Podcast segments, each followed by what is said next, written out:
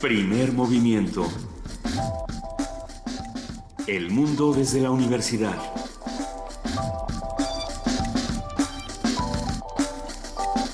Muy buenos días a todos desde Radio NAM, pero no, ahora les diremos dónde estamos. Arrancamos primer movimiento desde Universum, en Ciudad Universitaria. Son las 7 de la mañana con 3 minutos y es un inmenso placer para nosotros estar aquí por un motivo muy especial. Querida Luisa Iglesias. Querido Benito Taibo, muy buenos días, muy buenos días a nuestra querida jefa de información, Juana Inés de ESA. Estamos, estamos los tres en Universum celebrando un día muy especial, querida Juana Inés. No solo estamos los tres, está un montón de gente, todo nuestro equipo de transmisiones especiales, nuestro equipo de producción, redes sociales, servicio social, información, todo, todo primer movimiento se trasladó como un solo como un solo personaje. Y todo el equipo de la Dirección General, de la Dirección de Divulgación de la Ciencia de la UNAM está aquí ayudándonos. Estamos transmitiendo a partir de este momento también en streaming. nos pueden ver la cara para que vean que no solo somos una voz. Estamos en donde se hace la ciencia.unam.mx. Ustedes nos pueden ver en vivo desde esa eh, señal. Y es para nosotros un inmenso placer. Está amaneciendo en Ciudad Universitaria, se ve el amanecer dejó de ser una tentación y hoy celebramos a la voz. Hoy celebramos a la voz con un montón de cosas. Eh, por ejemplo, Putin se ha aventado uno de estos maratones, porque siempre está bueno empezar el día hablando de Putin, se ha aventado uno de estos maratones que suele aventarse de decirle a los periodistas, pregúntenme lo que sea. Al fin. Sí, hagan, no, sí, no, bueno, él dice pregúntenme lo que sea, falta que les conteste, y le preguntan cosas como, a ver, hágase de cuenta que está de un lado Petro Poroshenko, el presidente de Ucrania, por el otro lado eh, eh, Tayyip Erdogan, el presidente, el de Turquía. El de Turquía, perdón. ¿A quién salva? Se están ahogando, ¿a quién, ¿a quién salva? Eso le preguntaron. Eso le preguntaron a Putin. Y se rió y no contestó. Pero es una muy bonita pregunta. Es muy buena. ¿Tú a quién salvabas, Benito? Si fueras Putin o si no fueras Putin. Ah, eso es más difícil. Vamos a jugar. Hoy vamos a jugar a que somos Putin. Porque si, si, fuéramos Putin, sabremos que la respuesta es Erdogan, porque Putin no tiene muy, muy bien, muy claro lo que quiere hacer con Poroshenko. Pues pero precisamente, yo creo que porque no lo tiene muy claro, no lo puede tener muy lejos, ¿no? Ah, ¿Verdad? Todo eso, todo eso sucedió el día de ayer, así como... Estamos a punto del naufragio, vamos a dejar esta conversación por la paz. Más discusiones, la discusión de Bernie Sanders con Hillary Clinton, que le dicen por ahí que subieron dos rayitas a su, a su debate y se puso bastante bueno. Entonces, lo que está ocurriendo en todo el mundo es interesante, vamos a ver cómo se está reconfigurando la geopolítica y también vamos a ver lo que está ocurriendo en nuestro país. Venga, ah, saludamos muy cariñosamente a nuestro director general, a Renato Dávalos, que nos acompaña esta mañana y es un inmenso placer que esté con nosotros. Vamos a dedicar el programa entero, completo, a la voz. ¿Esto qué significa? La voz desde todos los ángulos, la voz como instrumento para cantar, la voz como fórmula de comunicación, la voz como indispensable sistema para estar eh, conectados unos con otros. La voz como herramienta, la voz, como, herramienta. de reclamo, también como una herramienta de acción. Y, bueno, creo que hay voces emblemáticas en Radio UNAM que podríamos recordar. A todos los que nos están escuchando, escríbanos, estamos en arroba P Movimiento, en diagonal, primer movimiento UNAM. Cuéntenos qué voces emblemáticas eh, ustedes recuerdan, cuáles quieren, cuáles ya son parte de su vida cotidiana. Nosotros esta mañana vamos a arrancar a toda voz. Vamos a platicar con Ángel Figueroa, director de medios de Dirección General de Divulgación de la Ciencia de la UNAM. Para nosotros será un verdadero placer.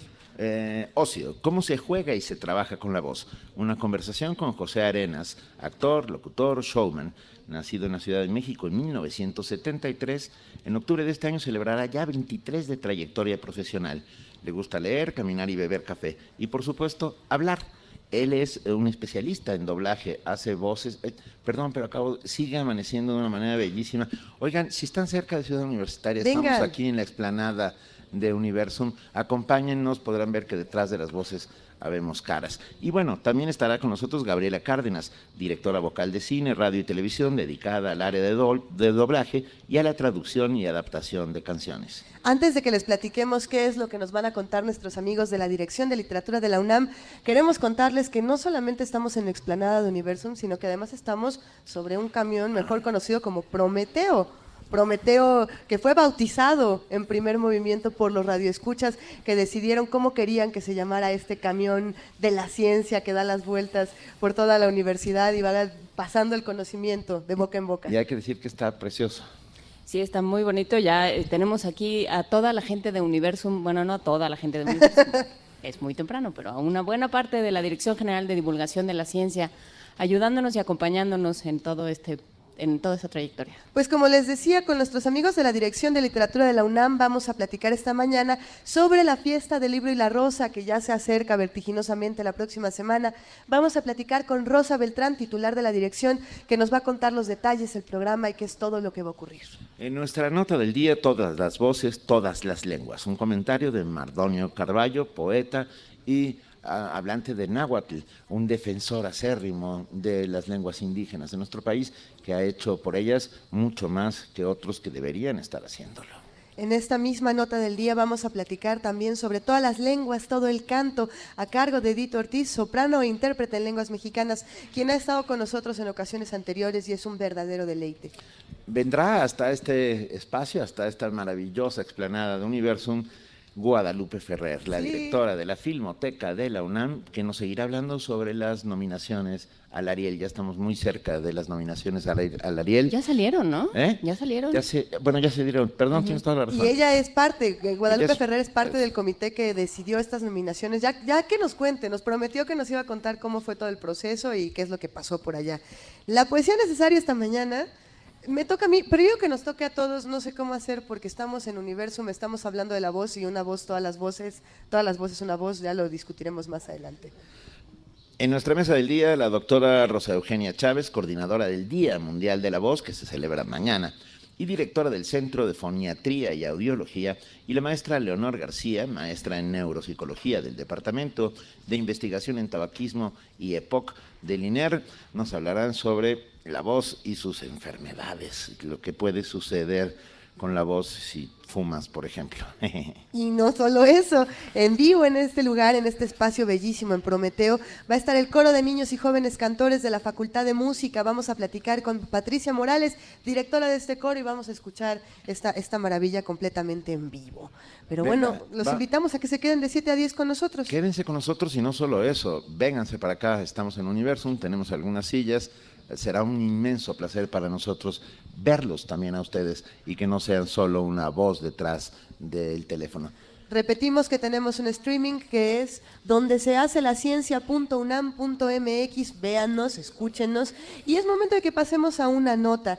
Vamos a esta nota sobre el programa coral universitario, si les parece bien, lenguaje y voz de niños. ¿Sabían que la UNAM cuenta con un laboratorio de investigación sobre la cognición y lenguaje de los niños?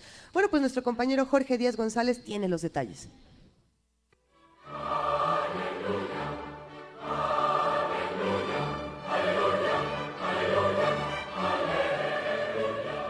¿Sabías que la UNAM cuenta con un proyecto de música desde hace 18 años, conformado por 13 coros organizados en escuelas y facultades, y en el que cualquier universitario puede participar de manera gratuita?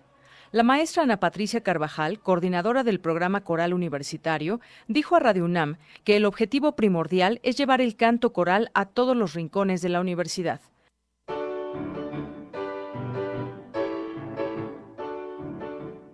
Son espacios en donde muchas veces eh, se descubren cualidades extraordinarias de, algunos que los llevan a, desarrollar quizá una actividad musical, si no profesional, quizá un poco de forma un poco más eh, eh, disciplinada, se puede decir en todo caso, si sus actividades académicas se lo permiten.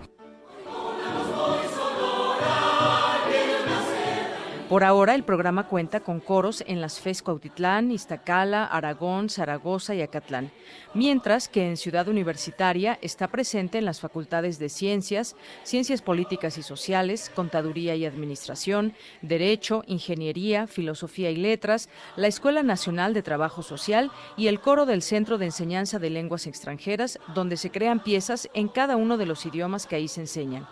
El programa ha sido determinante para hacer comunidad y apuntalar el sentido de pertenencia y el orgullo universitario, pues en él participan por igual alumnos de licenciatura y posgrado, maestros y trabajadores. La coordinadora del programa reconoció el compromiso de la universidad por fomentar proyectos como este, que ha permitido que cientos de jóvenes despierten su capacidad creativa. La pretensión, dijo, no es formar músicos, sino seres humanos sensibles y felices, que trabajen en grupo y desarrollen la capacidad de acercarse a los otros para lograr proyectos de beneficio común. En principio, la mayoría de, los coros universitarios reciben a aquel que se acerque, tal cual.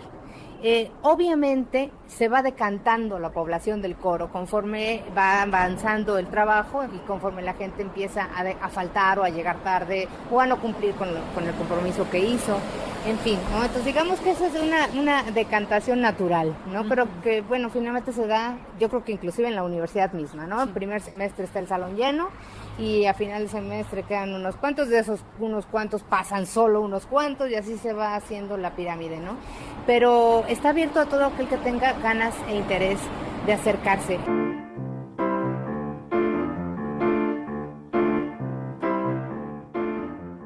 Y la propuesta musical es por demás versátil. Cada director de coro elige su repertorio con el compromiso de incluir diversos géneros. De esta forma, cada grupo ha logrado perfilar un carácter propio. Si usted quiere disfrutar en vivo esta experiencia, el próximo domingo los coros de Derecho y Filosofía y Letras ofrecerán un concierto a las 18 horas en la sala Carlos Chávez del Centro Cultural Universitario. El domingo 24 de abril en el antiguo Palacio del Arzobispado en Moneda 4, solo se presentará el grupo de filosofía.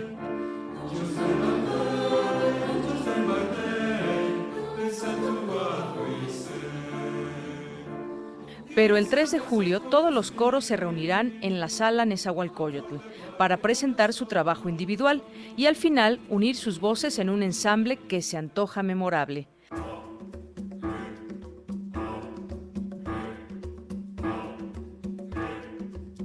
Si usted está interesado en los conciertos o desea integrarse al programa, puede escribir a procoral.unam.mx. Atrévanse. Para Radio UNAM, de Yanira Morán.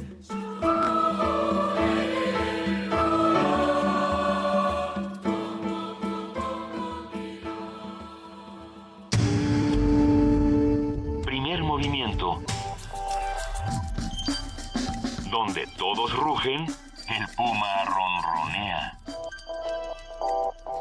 Acabamos de escuchar esta nota con nuestra compañera de Yanira Morán sobre los más de 350 integrantes de la comunidad universitaria que participan activamente en 14 grupos de música coral. La Universidad Nacional Autónoma de México tiene 14 grupos de música coral. Siempre lo he dicho, somos un país, de verdad somos un país, un país que tiene dos orquestas, una radio, una televisión, 14 grupos de música coral. Es increíble todo lo que sucede alrededor nuestro todo lo que sucede también en nuestra universidad.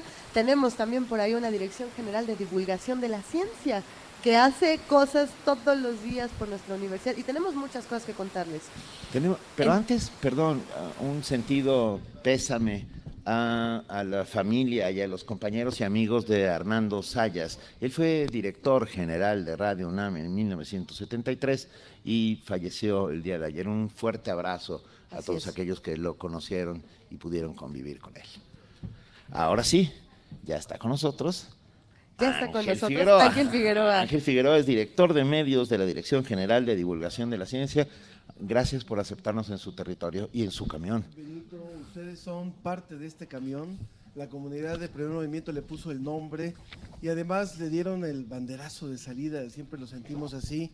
Y siempre soñamos desde aquel entonces en que un día estaríamos transmitiendo a través de las frecuencias de Radio UNAM en, Prometeo. Así es que es un gusto tenerlos aquí en este amanecer universitario, como lo decías tú, en esta explanada de Universum, en donde nos hemos reunido tres días para celebrar la voz. Y ahorita que decías de, los, de los coros que, que integran a la UNAM, yo tuve la dicha de participar en uno de ellos que ya se extinguió. No hagas eso porque te haremos cantar, ¿eh? no, no, no, bueno. No, eran, eran otros años, pero era, era el coro académico de la UNAM, que duró cuarenta y tantos años. Fue de los primeros coros, de los más grandes. Inició como el coro de la Facultad de Ciencias, dirigido por Gabriel Saldívar y Lupita Campos, una soprano. Y bueno, es un coro que hizo muchas giras por todo el mundo llevando la música mexicana desde la UNAM. ¿Qué eres, Ángel? ¿Contratenor? No, fue, eh, tenor. A esas horas a lo mejor soy como... Fui tenor, te iba a decir. ¿eh? Fui, tenor. Fui tenor. Yo, tenía, yo, tenía, un chorro de voz. No te miento, fui tenor. Ahora soy temor, nada más. Pero bueno, hablando de estas maravillas que nos da la universidad y de toda la, la gama de oferta cultural y de desarrollo para los chicos, creo que hay una, diversidad enorme. Y bueno, el, el haberlos invitado nos da muchísimo gusto, sobre todo porque no podía estar ausente Radio UNAM de la celebración de la voz en nuestra universidad. Hay muchos planes para celebrar este Día de la Voz, hay muchas actividades. Eh, cuéntanos, por favor, ¿qué está planeando la Dirección General de la Ciencia de la UNAM? Mira, eh, durante tres años se ha hecho esa celebración aquí en Universo. Así es. Ya es una celebración que tiene más años y que se hace a nivel internacional. Siempre había sido solamente una conferencia y un concierto y en esta ocasión quisimos dedicarle tres días. Ayer arrancamos y tuvimos una, una tarde muy bonita. Empezamos con Carlos II que a lo mejor ustedes ubican, actor de doblaje, y que ha personificado a Woody, a Alpha, a un personaje de Dragon Ball, eh, a, James eh, Bond en algunas de las series, en fin. Y vino y tuvo aquí como 300, no, no es cierto, como 200 chicos que vinieron a verlo y a, escuchar todas las voces que él hace. Fue una charla muy interesante, se llamaba Doblarte, el arte de la voz. Qué bonito. Él se la puso, él le puso el nombre. Y eh, bueno, él estuvo al principio, después de haber tenido un pequeño espectáculo de narración oral que nos ofreció eh, la, Coordinación de Difusión Cultural. Después de Carlos II tuvimos a Sergio de Régules, que es divulgador de la ciencia y que está aquí con nosotros en, esta dirección, hablando sobre el cerebro y la voz. su charla se llamaba Oigo Voces y no habló de la esquizofrenia, pero sí habló de, la voz y del cerebro. Y, terminamos con un concierto de un grupo que se llama Calaveras de Azúcar, un grupo mexicano que hace una fusión muy padre de música tradicional mexicana con gaitas, con jaranas, con, con diferentes instrumentos, con acordeón. Y con eso concluimos la jornada de ayer. Qué maravilla. Me quedé pensando, ¿sabes que México es uno de los países más importantes del mundo en cuanto a doblaje? Ah, quiero decir, en México se, se, compite con Venezuela muy fuerte, ¿no? Y con Chile. Perdón, Don Gato y su pandilla no podría entenderse sin las voces que les dieron vida. Cuando las ves en inglés, esos veintitantos capítulos. Benito no, es divertido en inglés. Ni tampoco Don Gato, ni Cucho, ni nadie. Ah, pierden la mitad de su enorme gracia que fue dada gracias al inmenso talento de los dobladores mexicanos, hay que decirlo. Y algo que es fundamental en el caso del doblaje, el doblaje es mucho más que hacer una traducción de un personaje al idioma del lugar.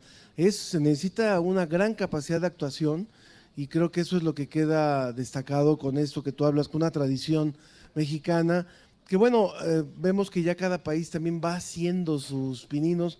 Antes no era así, antes realmente los doblajes mexicanos predominaban casi en toda América Latina. Así es. A ver, Ángel Figueroa, cuéntanos, eh, ¿cómo vamos a celebrar la voz? ¿Cómo la Me encanta la idea esta de pensar eh, la voz desde el cerebro. ¿Qué mecanismos se activan dentro de tu cabeza para que suceda tan instantáneamente eso que piensas y se convierta en, en sonido y se convierta en comunicaciones y se convierta en imágenes? Porque también puedes dar imágenes por medio de la voz. Y mucho de lo que hablaba Sergio de Régules era en torno a que finalmente nuestro cerebro tiene esta capacidad de acompletar o de completar lo que, lo que no se dice. Entonces, ¿cómo uno puede decir una frase a medias o, y el cerebro hace la interpretación que quiere, le pone de su cosecha en función de del, poco, del poco background de, la persona y cómo uno acaba de interpretar lo que el otro está diciendo? Parte de eso fue lo que trató la charla de Sergio de Régules.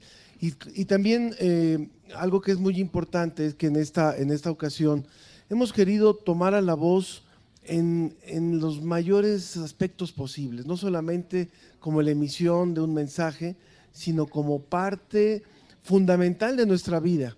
Eh, eh, algo que promueve mucho el Día Internacional de la Voz es que muchas veces nos olvidamos de esta gran herramienta, nos olvidamos de cuidarla, nos olvidamos de valorarla incluso hasta de valorar el silencio, ¿no? Nos quedamos en silencio por un momento porque queremos... Eh, Para honrarlo. Queremos también cuidar nuestras voces, ¿no? Los que nos dedicamos a hablar todos los días, eh, tres horas diarias por lo menos. Sabemos que tenemos muchos riesgos en la voz y que luego andamos en cada vez más roncos o cada vez más nasales o cada vez más fumadores o cada vez más de lo que sea, ¿no? Y tenemos que considerar todas estas cosas. Por eso este tipo de charlas son tan importantes para los que hablo, pero es que todo el tiempo estamos hablando. Pensamos que no y todo el tiempo estamos hablando. Ángel, tenemos todavía... Unos más que unos otros. Más que ¿eh? otros unos más que otros. ¿Cuántos días nos quedan para seguir celebrando la voz y qué otras cosas vamos a poder disfrutar? Muy bien, este viernes, después de esta transmisión que concluirá a las 10 de la mañana aquí desde, desde Universum, Sí. tendremos eh, cápsulas de Voz Viva de México, por cierto, eh, a bordo de, este, de esta unidad Prometeo. También tenemos un taller que ofrece Tania Lovnitz de difusión cultural para profesionales de la voz. Ese taller ya se llenó, eh, son lugares determinados, que es, es un taller de tres horas para profesionales de la voz, maestros, actores, cantantes. Hay también eh, espectáculos de narración oral que nos ofrece difusión cultural, otro programa de radio que, que da Código Ciudad de México. Mardonio Carballo viene a las 3 de la tarde a hablar acerca de la voz de los pueblos y quisimos también darle este enfoque. Y concluimos a las 4 de la tarde hoy con los efectos del tabaquismo en la voz. Es muy importante decir que en simultáneo, aquí en la Explanada Universum, hay tres carpas que serán módulos de atención médica que se ofrece a las personas para que aquellos que tengan alguna duda sobre algún posible padecimiento de la voz, alguna afonía, alguna disfonía, van a haber personas atendiendo para dar orientación. Esto ocurre el día de hoy. ¿A, partir de qué hora podemos Esto a ir partir de las 11 de la mañana. Y eh, mañana tenemos otra serie de actividades. Empezamos a las 10 de la mañana con el coro de niños, jóvenes y cantores de la Facultad de Música de la UNAM a las 10 de la mañana. Después a las 11 tenemos otro taller de Tania Lomnitz. Ese sí es abierto al público aquí en la Explanada Universum, dedicado a niños los niños y la voz para el canto. Esto lo da Tania Lomnitz a las 11 de la mañana. Después a las 12 tenemos la conferencia magistral 12.10 que da Rosa Eugenia Chávez en torno al Día Mundial de la Voz y es Decimos al mundo, explora tu voz e imagina dónde te llevará. Después a la una tenemos una, una conferencia sobre lenguaje y audición, repercusiones de la voz, en la voz, un recital de narración oral a las 2 de la tarde, una charla con Oscar Sarkis, que muchos conocerán en Horizonte y en otras estaciones, un experto musical que va a hablar sobre Vox ex órbita, así le llamó a su charla, que nos hablará de grandes voces en la música.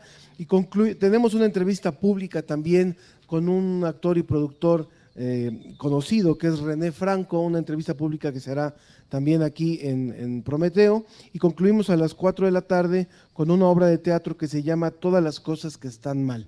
Es decir, con esto podemos hablar un poquito. Y mañana también, perdón, también están los módulos de atención de 1 a 4 de la tarde, este, atendiendo a las personas que quieran consultar a los médicos sobre problemas de voz.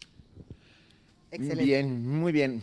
Desde Universum, Ángel Figueroa, director de medios de la Dirección General de Divulgación de la Ciencia. Gracias por recibirnos, gracias por estar, Gracias a usted. por abrirnos las puertas. Ahora sí que por abrirnos la explanada de, de Universum. Gracias, Gracias, a todos. Ángel. Gracias ya, a ya- todos. ya tenemos público, por primera vez estamos eh, trabajando con público. Muchas gracias a todos, les mandamos un cordial saludo. Estamos en streaming, ya lo saben, desde Donde Ah. se hace la ciencia.unam.mx. Ángel Figueroa, muchísimas gracias. Eh, ¿te, te quedas otro rato con nosotros? Claro que sí. Eso. Vamos a escuchar mientras tanto Los Gatos, México en la voz de sus niños.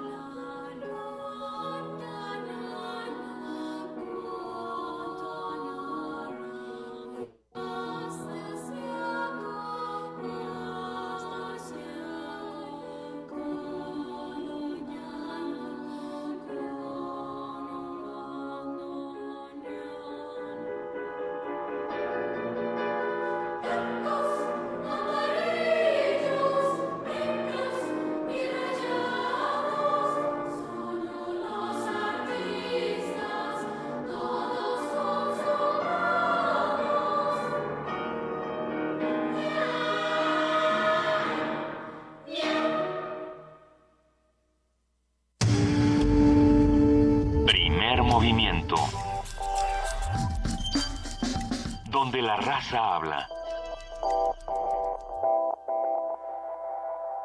Sucede que les estoy dando mal el streaming, entonces lo voy a dar mejor, a ver, porque les he estado diciendo que es donde se hace la ciencia.unam y no, es livestream.com diagonal donde se hace la ciencia para que nos puedan ver este sacándonos eh, la imaginación y regalándola por toda la explanada Corriendo como de universo. cabeza. Eh, eh, Estamos disfrutando muchísimo esta mañana, ya amaneció, eh, no hace tanto frío, pero, pero estamos todos enchamarrados, estamos disfrutando. Los invitamos a que se den una vuelta y a que nos acompañen.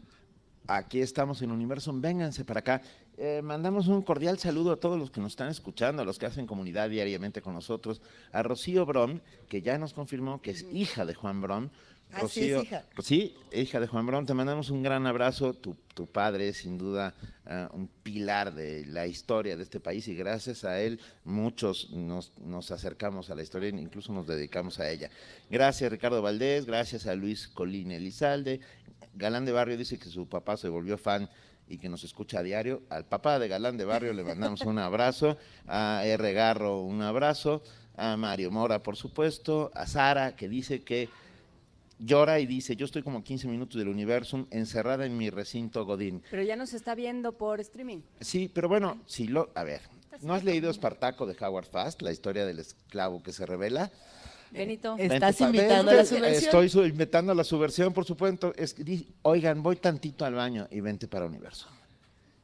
Vamos dándole. ¿Por qué no mejor en lugar de llamar a la rebelión, mejor Hay que llamar a la rebelión Mejor todos los llamamos a días. todas las voces. Venga. Llamemos a todas las voces. Hablábamos hace un momento con Ángel Figueroa sobre la importancia del doblaje, la importancia del uso de la voz para imaginar y para recrear otros mundos, otras personas. Y bueno, tenemos dos invitados fenomenales. Eh, en, en esta esquina está con nosotros José Arenas, él es actor, locutor, showman, él nació en la Ciudad de México en 1973.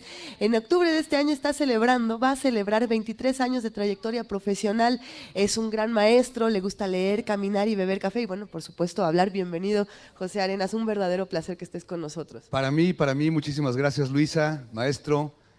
Muchísimas gracias por la invitación. Eh, muy contento de regresar casi seis años después a mi casa, a mi casa Radio UNAM. Ya nos contarás que También, también, tenemos historia, aquí. por supuesto, Así es. por supuesto. Ahora lo vamos Estoy a muy emocionado de estar aquí, de nueva cuenta. y en la otra esquina, pero es en la misma esquina porque todos estamos en la misma esquina, está Gabriela Cárdenas, directora vocal de cine, radio y televisión, dedicada también al área de doblaje y a la traducción y adaptación de canciones. Gabriela, bienvenida, muchas gracias. Gracias, gracias. Encantada de estar aquí, de ponerle cara a las voces que escucho todos los días. Juana Inés, Luisa, Benito, muchísimas gracias. A nosotros nos ocurre el ejercicio de, de la misma manera, porque ustedes también son las voces de muchas cosas, de muchos objetos, personas, eh, animales, criaturas, además de todo el ejercicio que tienen como, como docentes, que han realizado en diferentes espacios.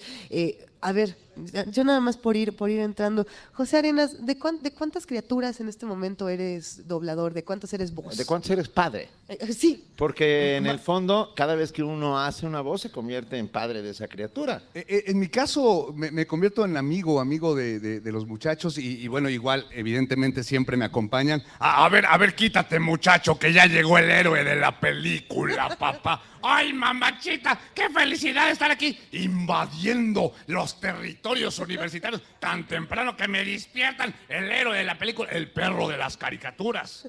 Pero también eh, soy la pizza más coqueta de la televisión. La pizza del amor, el galán de pepperoni más sabroso y coqueto. Delante de todos ustedes, el señor Borde, el rey del pepperoni. Y varios más que por ahí andan, por ahí andan siempre rondando, ¿eh? Nos van, a, nos van a de pronto atacar sin que nos demos cuenta. en Así esta es, así es. Déjame hacer una pregunta. ¿Esas voces las escuchas dentro de tu cabeza antes de hacerlas? O sea, quiero decir, la estoy pensando en la creación de personajes. Ah, ¿Cómo se crea una, una voz? Porque a- algunas veces tienes un marco de referencia, que es un dibujo, una persona, etcétera, pero otras veces ah, eh, esa voz proviene de algún otro sitio. ¿De dónde viene? ¿De un El- sueño? La pregunta es muy interesante porque además, eh, maestro, la, la- la planteas en función de la voz y no. En, en nuestro caso, somos actores de profesión y el proceso de creación del personaje tiene que ver justamente con el análisis de texto, eh, el, el conocimiento de la línea eh, argumental, la línea dramática del personaje como tal. Y la voz es una referencia. eh, maestra, la, maestra que sabe más de, estos temas no, no dejará mentirme, no me dejará mentir. Eh, en la actualidad, eh, los requerimientos de mercado te, orillan mucho como a apegarte al original. Así es, a tratar de seguir el estilo, por lo menos el sonido original, el cómo suena la voz original en cualquier idioma del cual estemos doblando, sea inglés, alemán o cualquier otro, tendremos que apegarnos al que sea un sonido parecido. Sin embargo, lo que dice José es, es fundamental. El doblaje es una especialidad de la carrera de actuación. Entonces, para poder darle voz a un personaje, necesitamos verlo, entenderlo, conectarnos con él, trabajar con el cuerpo mismo del personaje. Nos encantaría que alguna vez estuvieran enfrente de una grabación para que vieran cómo nos torcemos, nos volteamos, eh, nos eh, subimos, bajamos y todo eh, tratando de no modificar la voz frente al micrófono. Y, y algo eh, importantísimo que mucha gente no sabe, que en inglés se llama lip sync y en español se llama sincronización de labios. Y esto quiere decir, cuando estás ah, haciendo el doblaje, de, por ejemplo, de una serie, tienes que hacer que... Para que no pase como en Godzilla, Exacto, para que que... hablaba una vez y luego decían 500 cosas y, y Godzilla no movía los labios más que dos veces. Exactamente, entonces esta sincronización de labios muchas veces es muy difícil porque en inglés las palabras son más cortas. Así es. eh, y por lo tanto, a la hora de traducirlas al español y hacer el doblaje y la sincronización con los labios, tienes que o acelerar el ritmo o meter palabras más cortas o adaptarlas. Ese es un trabajo titánico. Es un trabajo complicado, pero esa es la parte técnica y eso es lo más fácil que existe, sobre todo en la actualidad, que, que- que- que, de verdad es, es- es tan, tan sencillo como pegarle a la pelota de fútbol, como, como utilizar una raqueta de tenis. Se aprende con la eh, y se perfecciona con la decir- práctica. yo iba a decir, claro, Ronaldo. No, se, se perfecciona con la, con la práctica, pero la parte complicada es justamente la sustancia, la interpretación. Claro. Así que es. Eso es lo que en la actualidad se está, se está perdiendo. Una de las cosas que siempre les digo a los chicos que quieren introducirse en este medio es, primero hay que ser actor. Imagínate eh, si un actor eh, de televisión eh, tuviera que aprender a usar el apuntador. Eso es básicamente la técnica de doblaje. O sea, tú ya eres un actor, tú ya tienes un control del texto, del personaje, de tu propia técnica de actuación y simplemente tienes que aprender a usar el apuntador. Eso sería el equivalente de la sincronía, una técnica solamente, una técnica. Ahora que hay, hay muchos niveles en la narrativa del doblaje, podemos hablar, por ejemplo, de, de personalidades bien interesantes que han pasado por el mundo del doblaje, como el caso de Álvaro Mutis, ¿no? que era la voz de los intocables. Corría el año de Y- 1926. Pero lo que a mí me llama mucho la atención es, bueno, este escritor fenomenal que de pronto se va al mundo del doblaje, que uno dice, bueno, pero yo estoy escuchando a Álvaro Mutis, ¿no? Y, y pasa, por ejemplo, actualmente con muchos actores que decimos, sí estoy escuchando a mi personaje, pero también hay otra narrativa detrás que es el actor mismo que ya conozco, que está como bajando, digamos, al mundo de la imaginación, descendiendo a las cavernas de la imaginación. ¿Cómo podemos separar este- esta, eh, ¿Cómo podemos analizar esta dualidad, Gabriela, cuando de pronto hay personajes que están superando al mismo personaje que ya tenemos en la pantalla? Yo creo que tiene que ver fundamental. eh, si tú vieras eh, o escucharas, por ejemplo, a Robert De Niro, tú puedes escucharlo a él caracterizando diferentes voces, entre comillas. Are you talking to me? Claro, es, "Are you talking to me?" Es, Dependiendo del personaje, del lugar de donde proviene, de la nación que está representando en ese momento. Entonces, esto mismo es lo que baja a, a- a cuando nosotros hacemos el doblaje. Tenemos que recrear un personaje, pero no solamente en cómo se oye, sino en cómo se ve y en cómo se expresa. Que eso es lo que decía José hace un momento y es muy importante, cómo se va perdiendo la creación, la recreación que tenemos que hacer nosotros a la hora de ponerle carácter y estilo a través de la voz a un personaje. A- al final, de lo que se trata también es de sustraer de su contexto original a los personajes. En el caso de las caricaturas, y por eso es que Jake el perro, de- eh, que es el protagonista de una serie que se llama Hora de Aventura, ha tenido tanto Una gran éxito. serie, por cierto. tan- tanto éxito en América Latina porque lo hicimos nuestro. Se lo arrebatamos al contexto original y ese fue un gran acierto en su momento de Cartoon Network, el darnos libertad a los profesionales, a quienes no vamos a cruzar esa delgada línea entre el ponerme al servicio del personaje para hacerlo gracioso, para insertarlo en un contexto latinoamericano y excesos que sí cometen en algún momento otros colegas de servirse del personaje para lucirme yo como soy el chistosito y escúchenme. Eh, en esta larga tradición que mencionaba el maestro Taibo del Tata, de Don Gato. Te, te ruego que no me digas Benito, más. Sí, Benito, gracias. hermano querido. de- eh, lo que pasa es que el, el insolente es el perro, hermano querido. Tú y yo somos figuras, tú y yo nos juntas. Yo me junto con pura gente de alta alcurnia, como es tu caso, hermano querido. Pero el José ya ves que es muy decente. muy- Ay, ay, ay, ay, ay, qué bueno que ya se largó el desgraciado. Quítese, señor, por favor, estaba yo hablando, déjeme hablar. Entonces, arrebatamos eh, de su contexto original a- a- al perro Jake, lo insertamos en este eh, mundo nuestro latinoamericano y eso es lo que hace que a la gente le resulte un personaje entrañable. Pero como bien dice Gaby, te voy a, a llamar también Gaby, Ay, entonces por te dejaré favor, de llamar sí. maestra. Como dice Gaby, em, lo que hacemos es una recreación, una recreación, pero partiendo de las bases actuales en nuestro caso. También está la otra vertiente del doblaje, que ahora tiene que ver más bien con copio exactamente los tonos en inglés, me apego a cómo está actuando el, eh, eh, el- original, y entonces yo soy solamente como una especie de reflejo. Pero esto pasaría, por ejemplo, cuando estamos hablando de personajes que las voces ya son tan emblemáticas que sería difícil cambiarlas, como es el caso, no sé, Morgan Freeman, por ejemplo. ¿no? Que Claro. lo que dicen es, yo, si, si me dicen ahorita leer la escaleta de primer movimiento con la voz de Morgan Freeman, probablemente podría imaginármelo leyendo absolutamente todo lo La que voz aparece de. Morgan Freeman es la voz de Dios. Por ejemplo, Ciertamente. entre otras, Ciertamente. ¿no? ¿Y qué hace un actor de doblaje cuando le dicen, a ver, aviéntate a hacer esto- a Morgan Freeman? Esto que tú dices es fundamental y ahí es donde tendríamos que tener clara, es, esto de lo que hablaba José, es esta recreación es mucho más libre y mucho más creativa cuando estamos hablando de animación. Sin embargo, cuando tenemos que doblar las voces eh, de lo que se les llama live action, o sea, de personas reales, tenemos que apegarnos muchísimo a la voz original, pues si no sería de alguna manera una traición al actor original que, que todo mundo además recuerda y conoce.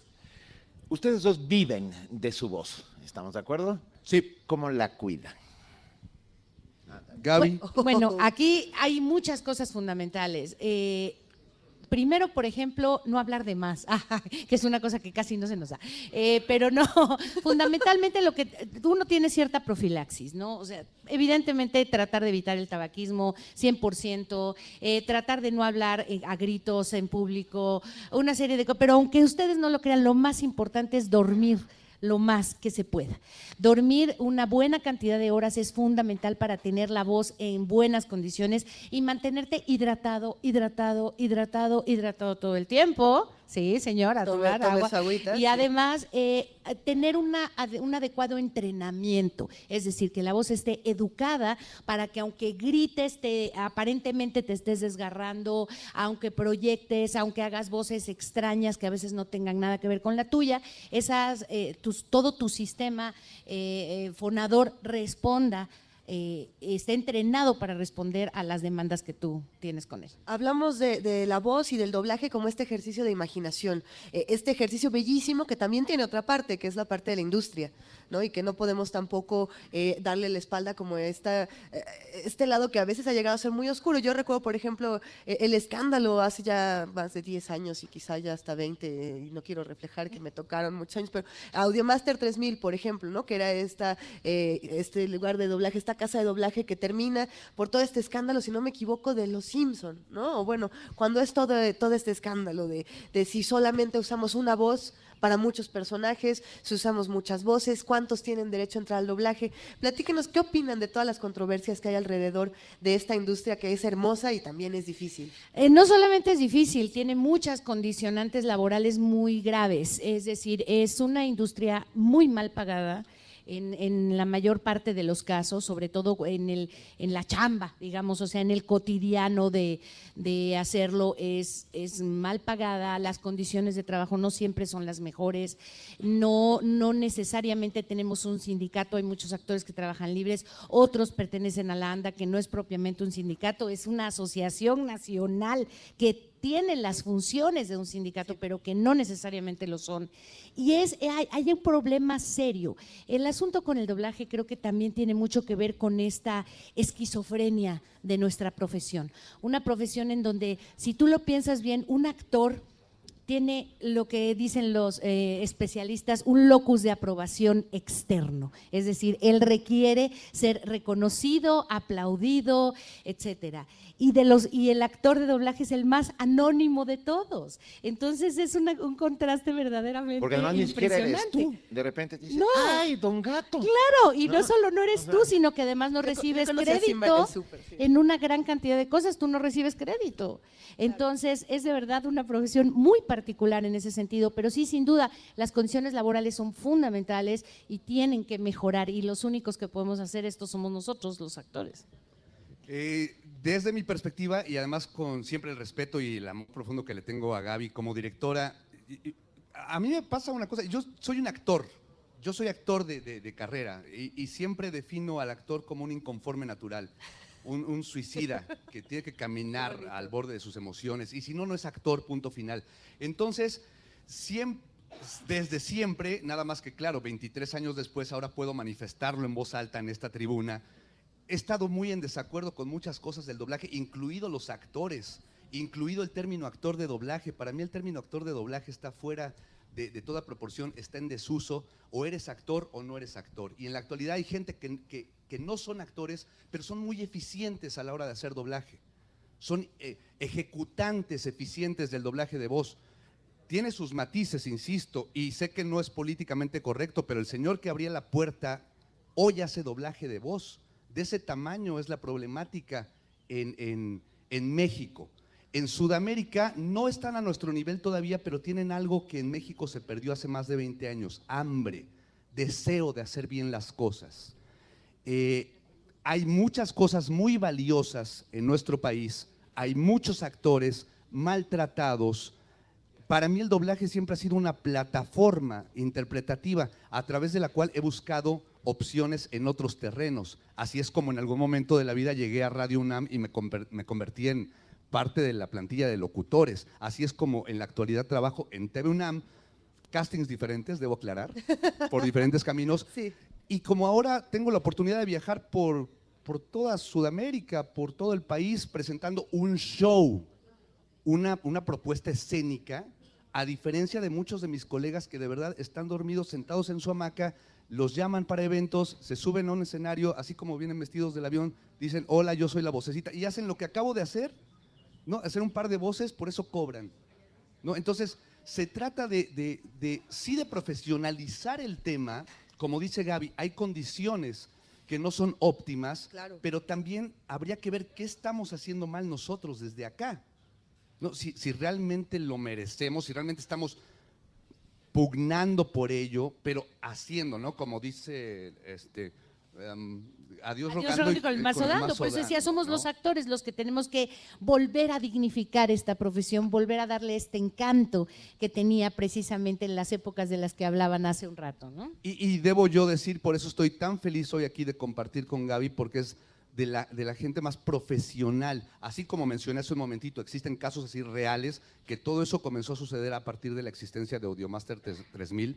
Para muchos, la salvación porque era 12 salas, trabajo todos los días, entonces saco para, para mantener a mi familia. Para mí es el peor cáncer que pudo haber existido, Audiomaster 3000. La, la, tumba de muchos de mis colegas que se acostumbraron a estar ahí encerrados. Y cuando Audiomaster 3000 termina, desaparece y es, ah, ¿ahora qué hago? Eres actor, eres actriz, haz cosas como actor y como actriz, no te quedes encerrado en una sala de doblaje. Eso generó que hoy, 10 años después, 12 años después, las condiciones laborales hayan cambiado dramáticamente, dramáticamente. Eh, pero bueno, ya eh, hoy, hoy venimos a hablar de diversión y, de alegría, Padre Santo. Déjate de tus tonterías y, divierte a la concurrencia contándoles el chiste del duende que se cortó la pierna izquierda y el brazo izquierdo y que ahora estudia Derecho. Me parece fascinante conocer los dos lados, ¿no? El lado bello de la imaginación, el lado de la industria y poderlos entretejer y, y crear algo más hermoso teniendo ambos lados, ¿no? Ambas partes. Sin lugar a dudas, trabajar con la voz es, es, un privilegio en muchos sentidos porque, bueno, estás dotado, es algo natural que viene dentro de ti y que, pero lo natural no dura para siempre, lo tienes que ir formando, haciendo, estudiando, convirtiéndolo en esta herramienta indispensable para hacer su trabajo. Y debo decir que si me atrevo a hablar en estos términos del doblaje de voz es porque yo amo profundamente al doblaje de voz. Es mi casa, es mi primera casa. He aprendido a amarlo con los años. Me dio una vida, me dio un nombre. Me ha costado ir construyendo un prestigio, pero es mi casa. Es, mm, eh, digamos que José Arenas está siempre dividido entre esa, en la parte lúdica y la parte de, de- de- de- la parte cultural. Entonces, digamos que la parte cultural, regresar aquí, para mí es ¡ah! Es, es refrescante. Pero entonces voy allá y es ¡ah! Mi otra casa, ¿no? Y, y- y lo sabes, Gaby, eh, me, me emociona, me, lo, lo- vivo, lo vivo. Es adorable y no merece el doblaje de voz ser tratado como está siendo tratado en la actualidad. Completamente de acuerdo. Millones de gracias a los dos, eh, José Arenas y Gabriela Cárdenas, por estar esta mañana con nosotros. De verdad es un privilegio que nos hayan acompañado en este bellísimo amanecer universitario. Gracias a los dos. Fue un placer. Muchas gracias, Benito. Gracias, Juana Inés Luisa. Muy buenos días. Gracias a todos. Muchísimas gracias, Gabriela. Gracias, amigos. Muchísimas gracias, José. Nos vamos ahora con una cápsula. No, ¿Qué no, les no, parece? primero tenemos una noticia. A ver. A ver. Ah, han llegado, primero hay que decir que Sara, que dijo que estaba de Godinas, ya eh, oyó la llamada a la rebelión y viene hacia acá. ¿Es en serio? Eso, sí, eso, lo cual es maravilloso. Eh, así, así es la vida, pues. Y luego felicidad. acaba de llegarnos una cartita aquí que leo rápidamente. Qué felicidad conocerlos. Escucho todos los días aquí en nuestra casa de estudios UNAM desde la zona cultural. Soy Adriana Limón. Hola Adriana, bienvenida. Gracias por estar con nosotros. Orgullosamente universitaria. Fui estudiante y actualmente trabajo desde hace 25 años en la UNAM. Por favor, pueden mandar saludos al centro donde laboró, por supuesto, está aquí enfrente de Universum. Y además, ni más ni menos, es uno de los centros más nuevos que tiene la Universidad Nacional Autónoma de México. Se refiere al Centro de Ciencias de la Complejidad. Está, estamos a unos 200 metros. Benito está señalando a la derecha. Estoy se- Digo, perdón, pero a la derecha de la, de la explanada, nos- que es la como izquierda. nos del- están viendo en streaming, puedo señalar por primera vez sin que parezca yo loco. Eso, bien hecho. O sea, sí, porque se- señalo solo con la voz y digo, sí, aquí junto. Venga. Ah, gracias por estar con nosotros, eh, Adriana. Es un inmenso placer, Adriana Limón. Y, ella dice un mi reconocimiento para todas las maestras de los CENDI y Jardín de Niños de la UNAM, que con sus Bien. voces, cantos, educación, dan amor a nuestros hijos. Desde ahí empieza todo. Muchas gracias, Adriana, por acompañarnos. Mil gracias. Pues seguimos celebrando la voz. Escuchemos voces de Margarita Castillo.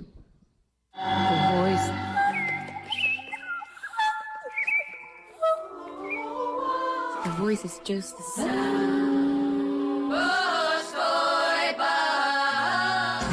Mundial de la Voz 2016. Nuestras voces. Radio UNAM. Margarita Castillo. La voz es un instrumento. La voz, mi voz, me ha permitido encontrarme, construirme. La voz, mi voz, es la mano con la que intento tocar al oyente, decirle lo que pienso, lo que siento, y parece que a veces lo logro. A mí me mueve la voz que dice algo, la voz no necesariamente aterciopelada. Me mueve la voz incluyente. Hay voces comprometidas. Las palabras son convenciones que el humano adopta para tratar de comunicarse entre sí mismo y con los demás. Pero si la voz que dice una o varias palabras no está convencida de lo que dice, si no lo entiende, si no lo cree, las palabras son dichas pero tienen poco peso, no son certeras. Margarita Castillo. Día Mundial de la Voz 2016. Nuestras voces se escuchan. Sound of another kind of voice. Radio UNAM. Primer movimiento. Donde todos rugen, el puma ronronea. Seguimos aquí en Prometeo, en la explanada de Universo. Muchísimas gracias a todos nuestros amigos de la de difusión cultural de la UNAM, a nuestros amigos precisamente de la Dirección General de Divulgación de la Ciencia y a todos los que están haciendo posible esta transmisión. Es un verdadero placer. Les recordamos la liga para que nos puedan ver eh, los rostros, para que puedan ver cómo estamos aquí echando relajo. Es livestream.com diagonal donde se hace la ciencia. Así nos pueden ver y nos pueden sintonizar en www.radiounam.unam.mx o en el 96.1 de FM. Ah, y ya tenemos en la línea, y lo agradecemos inmensamente a la doctora Rosa Beltrán, titular de la Dirección de Literatura. Muy buenos días, Rosa. Hola, Salu- Rosa. Saluda a todo Universum que te están oyendo. a todo el mundo mundial y al universo y a Benito, a Juana Inés y a Luisa. ¿Cómo están?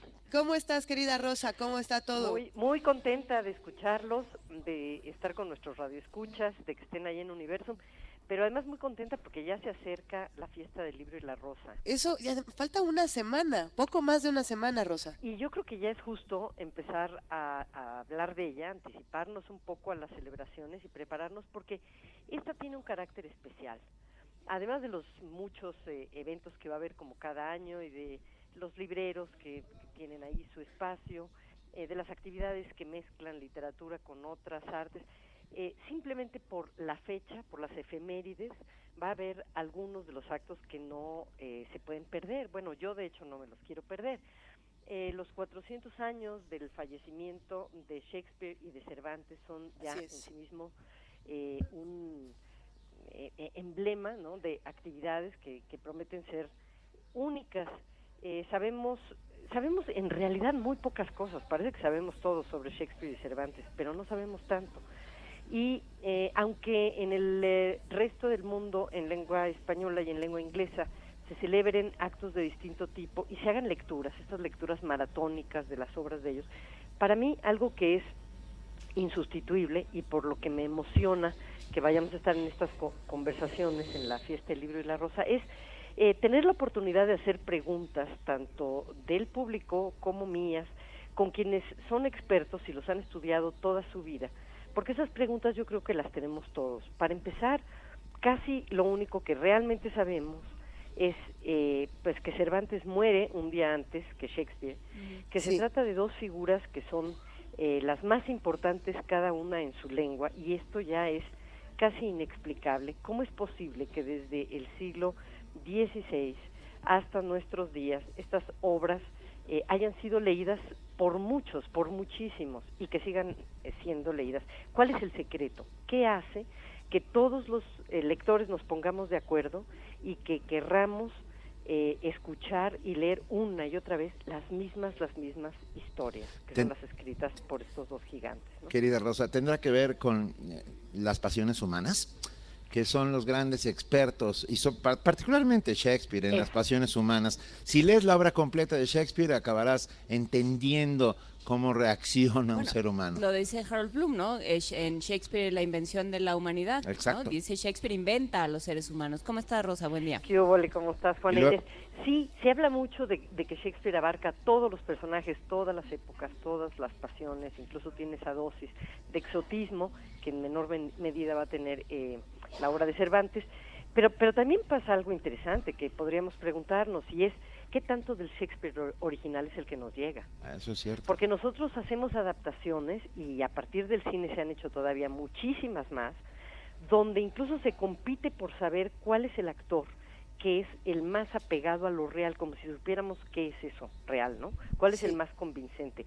Si Sir Lawrence Olivier o Orson Welles o Roman Polanski o Akira Kurosawa, qué sé yo, Kenneth Branagh, ¿cuál de todos esos es realmente Shakespeare o lo que Shakespeare quiso decir? Y luego eh, nos llega en traducción una obra escrita en un inglés complejo, no en el inglés eh, con el que tenemos cercanía, y donde encontramos metáforas en segundo y tercer grado que a nosotros nos llegan traducidas. Entonces también va a ser muy interesante platicar con Alfredo Michel Modenesi, que ha dedicado toda su vida a estudiar a, eh, Shakespeare y las adaptaciones de Shakespeare, eh, qué de todo eso eh, es, es lo original, ¿Qué, con qué nos quedamos, con qué nos seguimos quedando siempre, cuál es ese remanente que es el que solemos rescatar. ¿Y quién fue Shakespeare? De todas las historias que se escriben sobre él, ¿quién fue? Eh, y en el caso de Cervantes, que se sabe un poquito más sobre su vida, es también muy interesante ver que, además de las pasiones a las que te refieres, Benito, eh, hayamos hecho mm, de la figura del Quijote el héroe y el idealista. En realidad, el Quijote es iracundo, es irascible, es un hombre cruel, e- es un loco que arremete contra lo que sea porque porque confunde la realidad con la ficción. Y sin embargo nos parece eh, alguien admirable y alguien puro. Y este loco está seguido por otro loco no que es Sancho Panza y que le cree desde la ínsula barataria hasta todo lo demás que hace. Cuál es el secreto de esto Eh, la locura casi siempre ha sido un ingrediente por lo menos en literatura ah, para poder ver lo que no ve la razón, para ver el otro lado del logos, ¿no? para atrevernos a cuestionar lo que no cuestiona el orden y la ley. Quizá en parte ahí radica también la fascinación y la supuesta pureza que nosotros le adjudicamos al Quijote. Eh, amén de que también va diciendo verdades entre lo que hace, pero su comportamiento es totalmente contradictorio. Entre su discurso y lo que hace hay, un- hay una enorme gama también de contradicciones. Rosa, tendrás una maravillosa conversación con Ignacio Padilla Sí. y con... José Montero de la Universidad de Vigo, que nos van a hablar también de la de las impurezas del Quijote, de esta lengua que nace pues de lo este tabernario, bastarda, de la bastarda. picaresca, que mezcla todos los lenguajes. ¡Qué maravilla! ¿Qué día será? ¿El sábado? Esto va a ser el sábado, las dos conversaciones. En la mañana a las 10, a las 12 tenemos Cervantes entre nosotros con José Montero y con, con Ignacio Padilla, como has dicho. Y a las 4 de la tarde Shakespeare, 400 años de continua resurrección. Pues ahí estaremos todos al Centro Cultural Universitario, sábado y domingo, eh, fiesta del libro y la rosa. Ahí nos veremos para poder darte el abrazo en vivo que te damos ahora desde Universum. Bueno, se los regreso desde acá, este, pero queda en prenda para que nos Venga, ¡ay, qué bonito! Va mi, va abrazo en prenda, voy por él. Gracias, querida Adiós, Rosa Beltrán. Un gran abrazo. Nos va- vamos, pero mandamos nuestra señal hasta nuestras instalaciones en Adolfo Prieto 133, Órale. Radio UNAM, y volvemos. Perfecto. Primer movimiento. Donde la raza habla.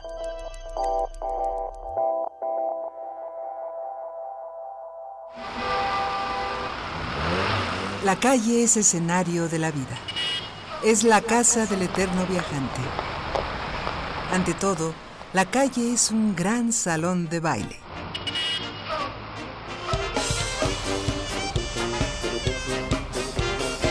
El Festival Intersecciones trae para ti el funk y la vitalidad de Brass Street Boys, los reyes del electro, brass y la fanfarria.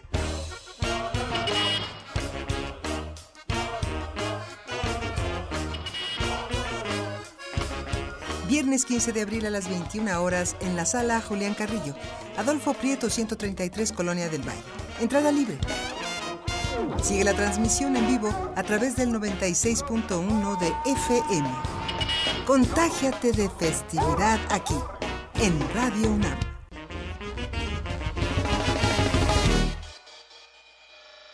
Mi nombre es Chelo, tengo 72 años y vivo en provincia.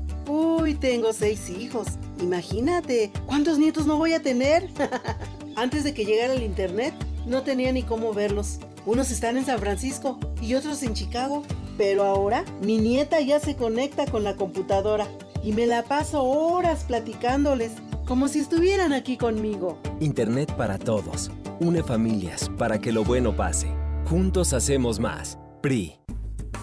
RTC y la Secretaría de Cultura te invitan a conocer Filmin Latino, una plataforma digital con más de 1.770 películas nacionales e internacionales, clásicos, estrenos, óperas primas, documentales, cortometrajes, animaciones y series. La sección gratis MX tiene una cuidadosa selección de largometrajes y cortometrajes mexicanos a los que puedes acceder de forma gratuita. Para más información, www.filminlatino.mx. Radio UNAM lamenta el fallecimiento del maestro Armando Sayas. La música fue su pasión. dedicó más de 70 años a crearla y difundirla entre los jóvenes y los indígenas. Armando Sayas, alumno de Pablo Moncayo, director de la mayoría de las orquestas sinfónicas y filarmónicas de México y director musical del ballet folclórico de Amalia Hernández. Su talento lo llevó a ser director huésped en Latinoamérica y Europa y a grabar numerosas obras de compositores mexicanos. A los 86 años de edad, el maestro Armando Sayas nos deja todo su legado cultural. Creo que nos pasa a todos los artistas. Cuando estamos realizando nuestro papel, en ese momento eso que estamos haciendo, esa obra que estamos tocando, es la más importante. Y todo lo demás desaparece y se concentra uno en eso y lo hace a uno dar todo lo que uno puede desde el punto de vista emocional, humano, en fin, darlo para el público, para que el público lo perciba. Descanse en paz, Armando Sayas, 1930-2016.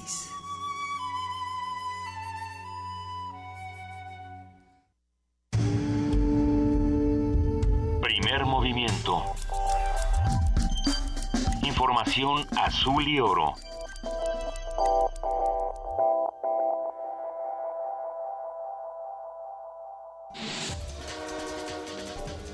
Corte informativo. Ayer falleció el exdirector de Radio UNAM, Armando Sayas, fue un reconocido director de orquesta y promotor de la música mexicana. En 2015, el Instituto de Biotecnología de la UNAM obtuvo cinco patentes, entre ellas una relacionada con las toxinas CRI, la cual se utiliza para matar al mosquito transmisor del dengue, Zika y chikungunya. Habla Mario Trejo, secretario técnico de gestión y transferencia de tecnología de esa entidad académica. El año pasado, en 2015, nos otorgaron cinco patentes. Una de ellas es una formulación que se diseñó para, a base de una combinación de dos tipos de cepas de Bacillus thuringiensis y que al ser cepas diferentes tienen toxinas diferentes, matan al mosquito que transmite el dengue, el Zika y el chikungunya. Y tiene un atrayente en los cuerpos de agua, en piletas, sobre todo en lugares rurales donde la gente pues acumula el agua. Patricia Mercado, secretaria de Gobierno de la Ciudad de México, señaló que la contingencia ambiental ha sido utilizada como pretexto para iniciar una ofensiva contra el derecho a la manifestación y la protesta. Pidió a las organizaciones civiles proteger estas garantías.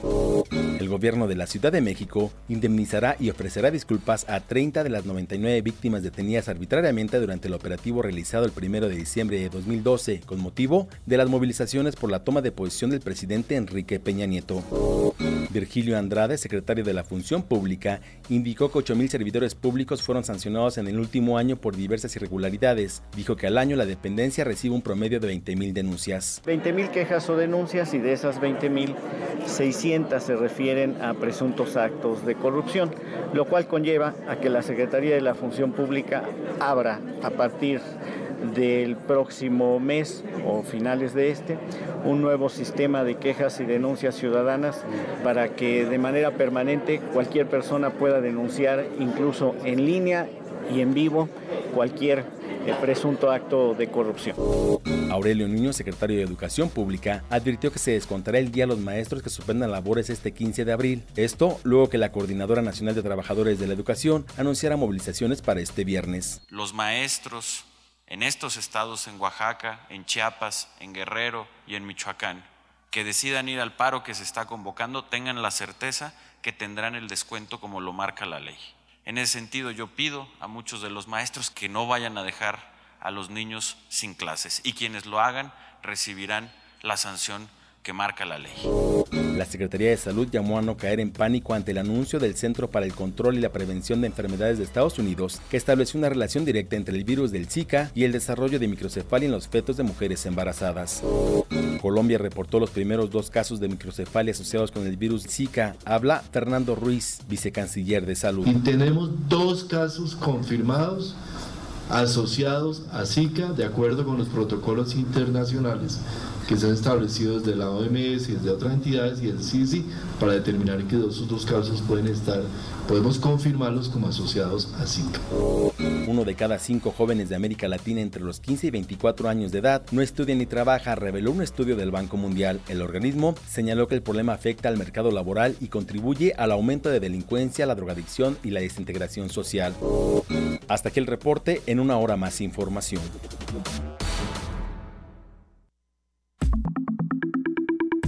La mesa del día.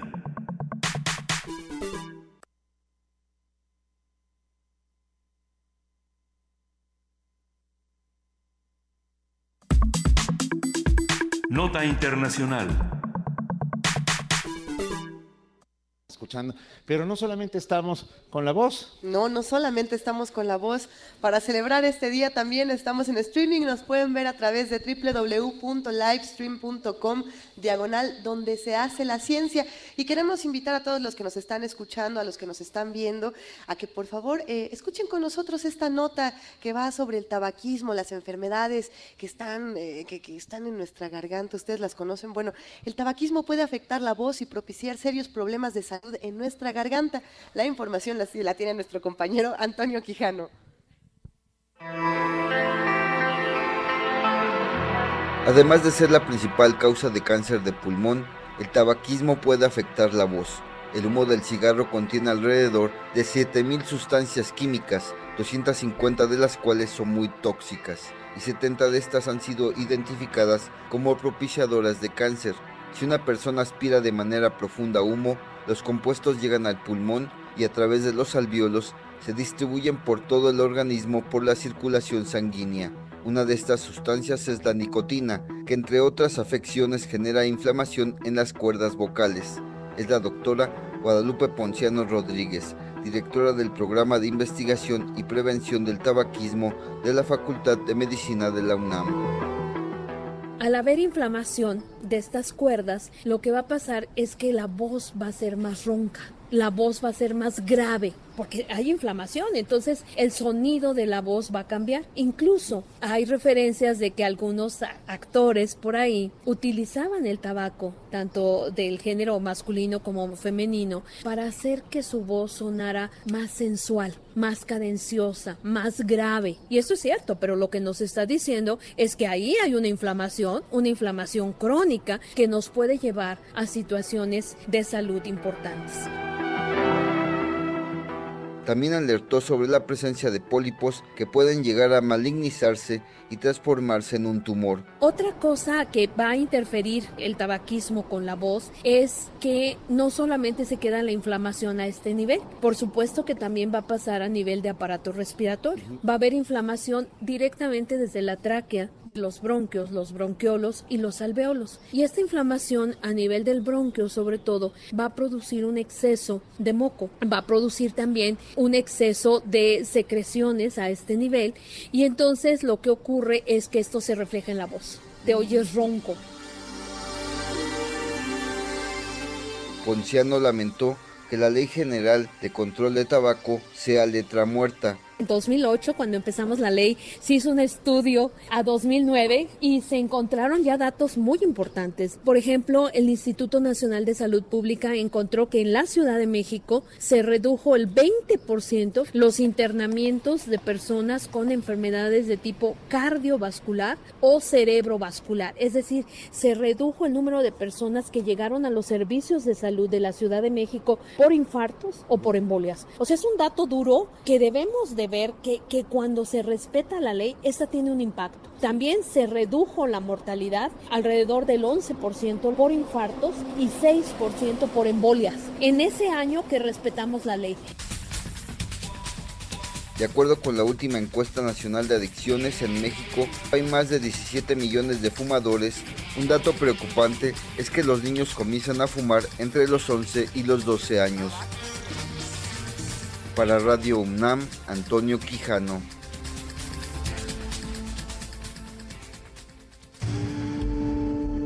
Primer movimiento. Donde la raza habla.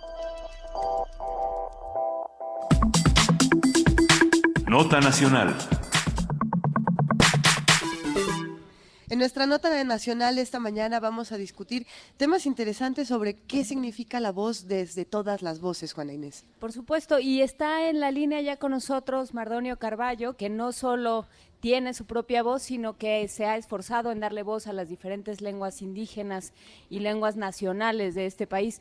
Y digo nacionales porque ahora mismo está la controversia de la Academia Mexicana de la Lengua pidiendo que la que El español. diciendo manifestando que, que el español, que sería un logro que el español se convirtiera en la lengua nacional de México y, y sobre eso me gustaría platicar esta mañana y nos gustaría platicar esta mañana con Mardonio Carballo. ¿Cómo estás, Mardonio? Buenos días. A todos, a todo su público. Y mira que qué interesante este tema. Yo pensé que íbamos a estar más light. Ah, ¿verdad? Buen día. Bienvenido a Primer Movimiento. ¿Cómo estás, Mardonio? Bienvenido, cuéntanos. Muy bien, mira, mira, me parece importantísimo es- esto, esto que estás eh, eh, diciendo, sobre todo porque a mí me parece justamente un retroceso. Lo que logramos que, que México tuviese una lengua, que no solo tuviera una lengua nacional, sino varias lenguas nacionales, me parece que siempre, si son muchos, eh, vale más si son, eh, si, si es una lengua, ¿no? Yo creo que eso es lo que logramos en, en este país, que se reconocieran a las lenguas originarias como lenguas nacionales. Me parece también un poco para para desandar esa deuda histórica que tenemos con los pueblos originarios, me parece fundamental decir, decirles a la Academia Mexicana de la Lengua que tenemos varias lenguas nacionales y que deberían estar bastante más orgullosos de eso. Claro. Y de que están vivas, Y Mardonio. de que están vivas. Estamos hablando de, ¿qué será? El, el 10% de la población mexicana, 13 millones de mexicanos quizá eh, hablarán alguna lengua originaria eh, repartidas en estas 68 agrupaciones lingüísticas. Es, es, es acusar su vitalidad me parece importantísimo, sobre todo, además en estos tiempos ahora, que yo me, me em- embarqué ahí en una cosa legal como si no eh, tuviéramos más cosas que hacer con, eh, contra el artículo 230 que constreñía el uso de las lenguas originarias a los medios de uso social indígena. Y entonces la, la Corte lo declara inconstitucional el 20 de enero. Entonces estamos básicamente más bien asistiendo yo creo que en una fiesta importante de la pluralidad de nuestro país. Yo creo que eso hay que celebrarlo y como bien dices Benito, la vitalidad de las lenguas.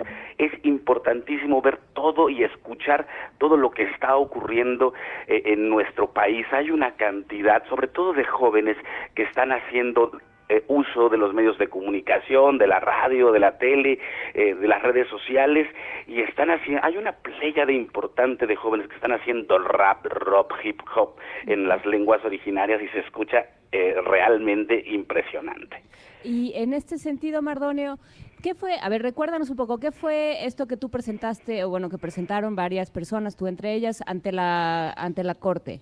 Sí, mira, eh, el- la ley Telecom, la ley eh, federal de telecomunicaciones y radiodifusión, eh, aprobada en julio del 2014, había un apartado donde justamente eh, el debate se, se- centraba en que se infería en la lectura de ese artículo que decía que los concesionarios deberán hacer uso del idioma nacional. Eh, eh, bajo esa lógica y yendo en contra del artículo segundo constitucional y el artículo sexto de la Ley General de Derechos Lingüísticos, donde se reconoce a las lenguas indígenas como lenguas nacionales. Es decir, bajo esa lógica inhibía que los concesionarios, dij- o- ok, si algún eh, concesionario MBS quisiera hacer eh, un eh, programa en una lengua originaria, como a veces sucede con el inglés en algunas estaciones en México, tendría que hacer uso del idioma nacional, es, decir, eh, le estaba vetado, digamos, eh, esa intención, digamos, en caso de que ocurriera en un país idóneo, idóneo eh, con derechos lingüísticos eh, apropiados, obviamente eso sería una cosa fundamental y casi cotidiana. No existe, pero digamos que ese artículo, además de todo, inhibía que los concesionarios que tuvieran esta intención pudieran hacerlo.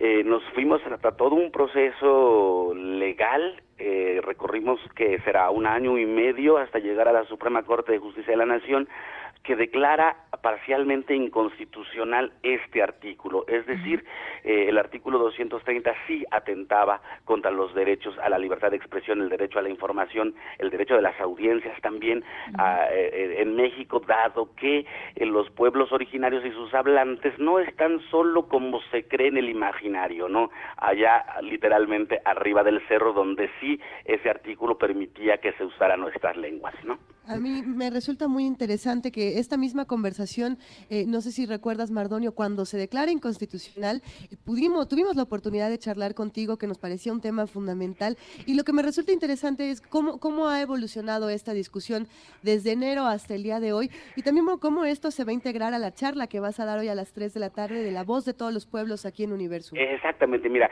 eh, ¿qué ha sucedido? Clemente Castañeda del Movimiento Ciudadano, eh, un diputado...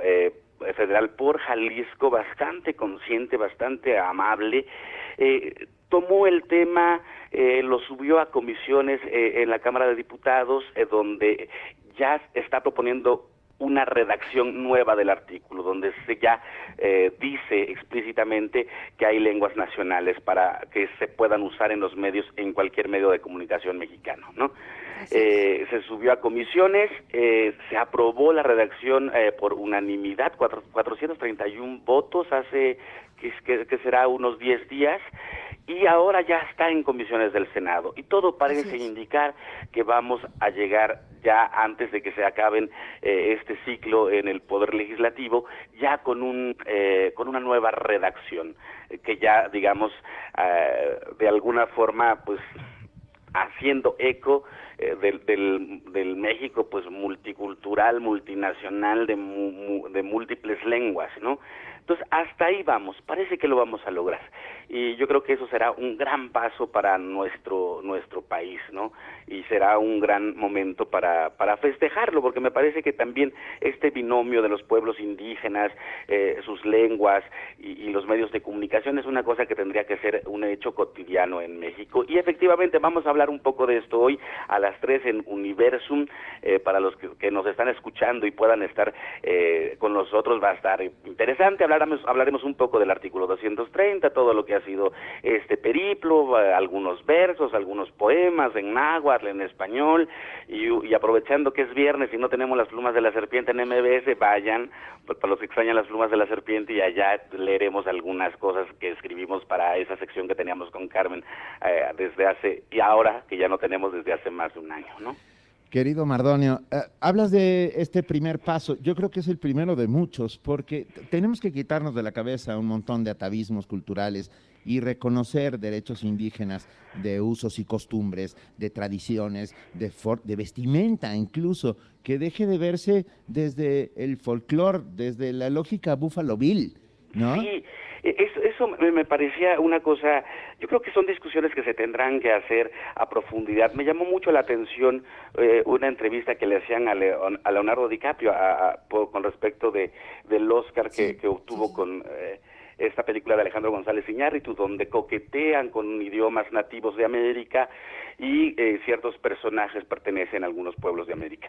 Eh, él decía que, que efectivamente que, que, se había buscado una especie de espiritualización del indígena, que, y, y, que eso era muy racista y me parece que tiene muchísima razón. Es decir, acaba de decir una cosa importante, la, la folclorización, el romanticismo, eh, en fin, me parece que, que poco ayudan, es eh, bastante perniciosa también eh, la forma en que muchas veces vemos a los pueblos originarios donde decimos, ay, qué bonita suena tu lengua, eh, ay, qué bonito huipila.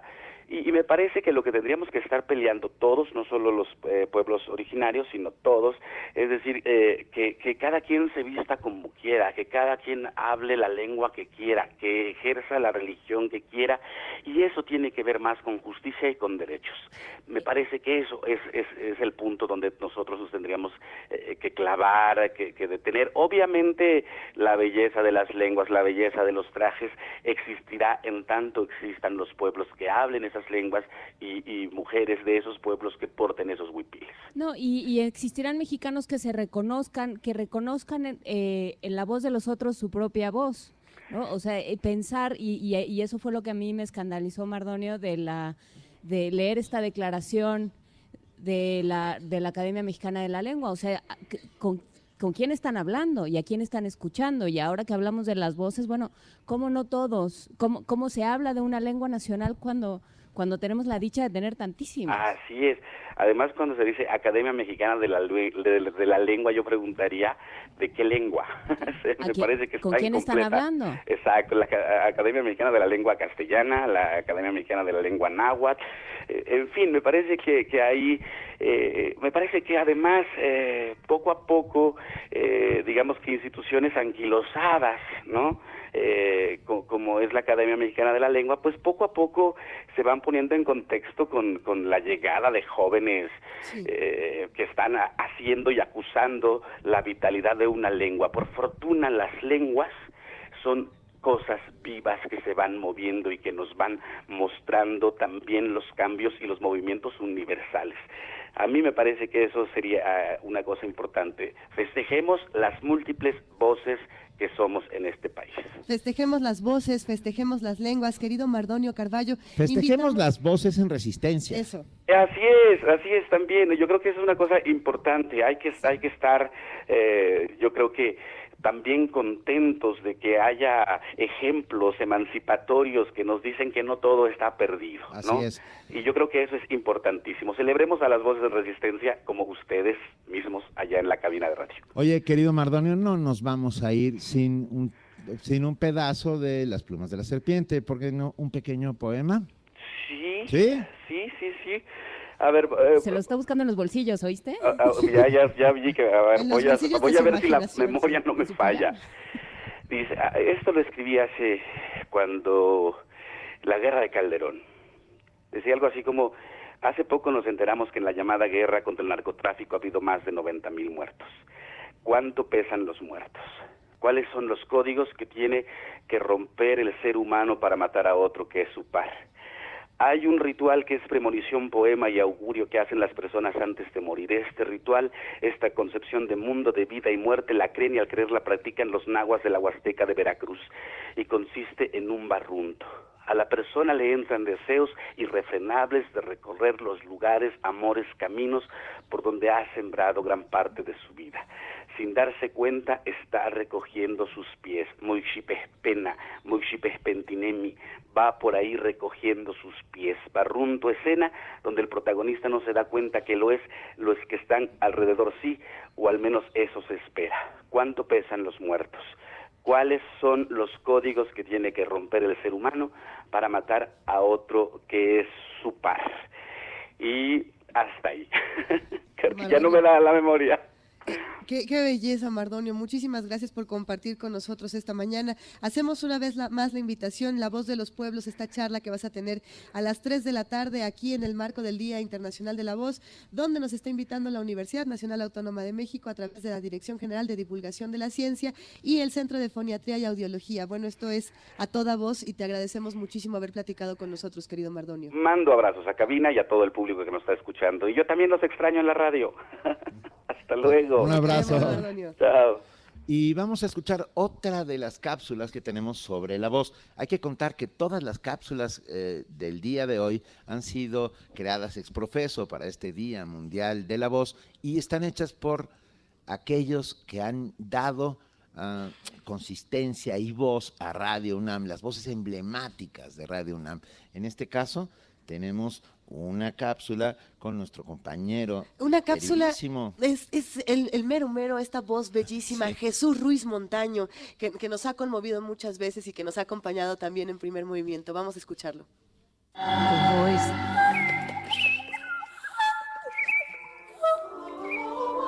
The voice is just the sound. Día Mundial de la Voz 2016. Nuestras voces. Radio UNAM. Jesús Ruiz Montaño. Bien, pues para mí la voz es el instrumento principal de la comunicación. Sin voz no existe una relación, no existe contacto. En nuestro entorno pues sería imposible poderse comunicar. De la voz nace cualquier expresión del pensamiento del pensamiento a la voz, de la voz a la palabra. Bueno, me han movido varias voces, varias voces preciosas en México, como la de don Guillermo Portillo Acosta, Manuel Bernal, don Ignacio Santibáñez, doña Carlota Solares. Aquí en Radio UNAM hubo voces muy interesantes, como la del maestro Rolando de Castro, Agustín López Zavala, Juan Rodríguez Llerena, una voz que identificó mucho la estación también, la voz de Alberto Justiniani, Alejandro Quijano, Pilar Orraca, Aurora Molina y Ana Ofelia Murguía. Creo que son de las principales voces que ha tenido esta radio que le han dado marco y han engalanado Radio Universidad Nacional Autónoma de México. Jesús Ruiz Montaño. Día Mundial de la Voz 2016. Nuestras voces se escuchan. Radio UNAM. Primer movimiento. Para afinar el día.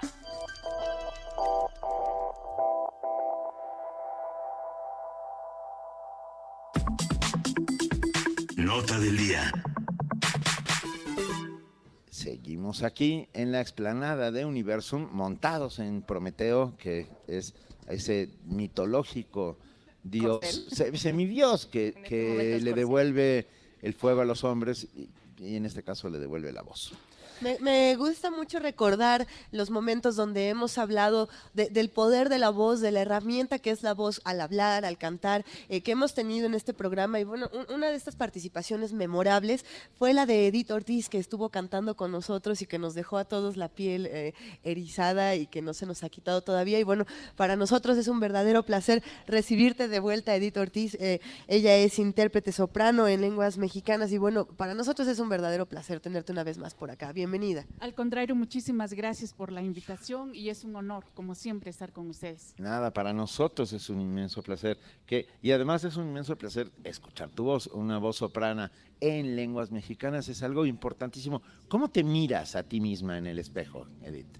Ay, Pues, pues la voz es, nuestra, es mi herramienta de trabajo, ¿no? Pero en sí, pues es, es nuestra herramienta de todos los días como seres humanos. Es muy importante el cuidado, eh, pues higiene de la voz y todo, pues, sobre todo si uno pues es parte de nuestro trabajo.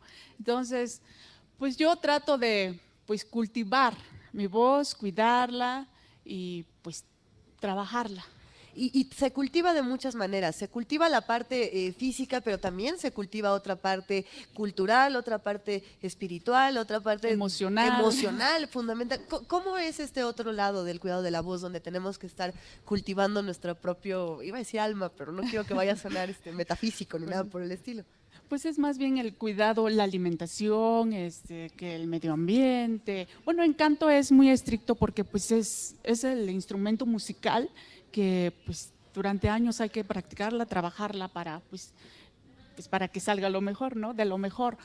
Pero sí, la alimentación es lo que más nos recomiendan los maestros, eh, el cuidado no fumar, no tomar, no este, consumir cosas irritantes. Nos decía, hablábamos con Sergio Vela, el director de orquesta y, y conocedor de música el martes, y hablábamos de las divas, y hablábamos de las cantantes, y decía, el problema de las divas es que traen puesto el instrumento que usan.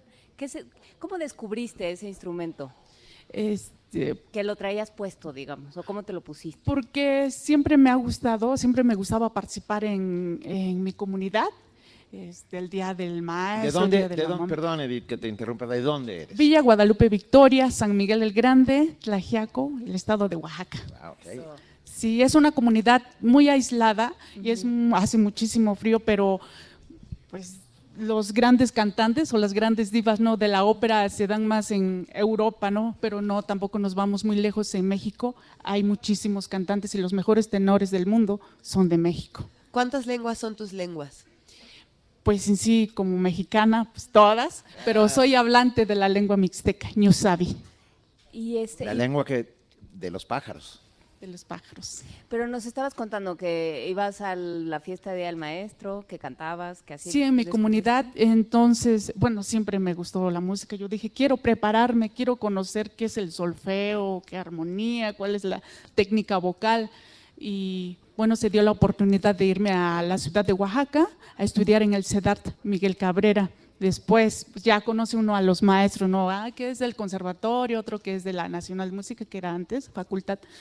Y pues me decían, ¿por qué no vas a la Ciudad de México a estudiar? Tienes el instrumento, hay que trabajarla y pues, y aquí sigo. La, la, voz parte de, tenemos muchas lenguas, pero el solfeo en este caso es un lenguaje que podemos conocer entre todos y que, y que solo hay uno. ¿No? Y además es complicado y además si quieres entrarle te lo tienes que saber muy bien o vas a quedarte en el primer año de la escuela con mala actitud, como nos ha pasado a muchos por ahí. Cuéntanos, por favor, ¿qué, qué parte de la disciplina es, es, la más importante en este aprendizaje musical y en este aprendizaje de la voz para la música? En sí todo, el solfeo es básico porque es el como que la base, ¿no? Pues sí, pues sí, es básico, porque pues la música parte de todo de eso, la métrica, la rítmica, todo, y ya pues la técnica musical, la técnica vocal en este caso, el instrumento, que es la voz, trabajarla. Déjame usar un, un verdadero mexicanismo, según el Diccionario de Mexicanismos de Concepción Compagni, editado por la UNAM. Ah, la palabra es encajoso. Déjame que seamos un poco encajosos y, y, pedirte si nos cantas algo. ¿Sí? Claro que sí. ¿Sí? En una lengua. Venga, ¿qué nos, qué nos, qué nos, Celebremos todos Venga. este Día Internacional de la Voz. ¿Y qué nos cantarías? Tiaca, compañeros. A ver si la han escuchado. Va, a ver. ¿Sí? ¿Me ayudan? Venga. Va. Tiaca, compañeros, tipaya, lo timaria, timoyolo, si yontonan, si te María Guadalupe. Tiaca, compañeros, tipaya, lo timaria, timoyolo, si te antonan, si Santa María Guadalupe. ¡Qué belleza!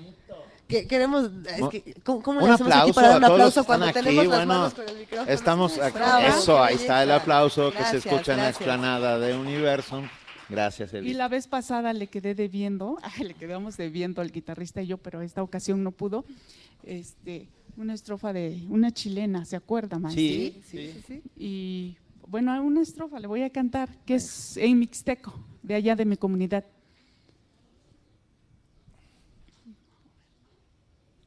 Adelante. Cuando tú, cuando tú nos digas, arrancamos. Yantikandi, sokonamana, sokonamana, yantikandi, yantikandi, sokonamana, sokonamana, yantikandi, sokonanuni, sokonatriu, sokonanducha, sokonanduchi, sokonanuni, sokonatriu, sokonanducha, sokonanduchi, sokonandeyu, sokonasta, dekiu, sokonamana, sokonandeyu, sokonasta, dekiu, sokonamana. Bravo. Bravo. Bravo. ¿Qué, es lo que acabamos de escuchar? Platícanos. Esto que acabamos de escuchar, ¿qué quiere decir? Es un, eh, más bien es como una ofrenda a la madre tierra. Cuando se cultiva allá se acostumbra que se, se ofrece a la madre tierra para que nos dé buena cosecha, este, el aguardiente y la comida. Déjame hacerte una pregunta, Edith. No, no solo como miembro de una comunidad indígena, sino además como una ah, cantante en lenguas indígenas. ¿Tú has sentido discriminación hacia ti por, por venir de donde vienes o por cantar lo que cantas?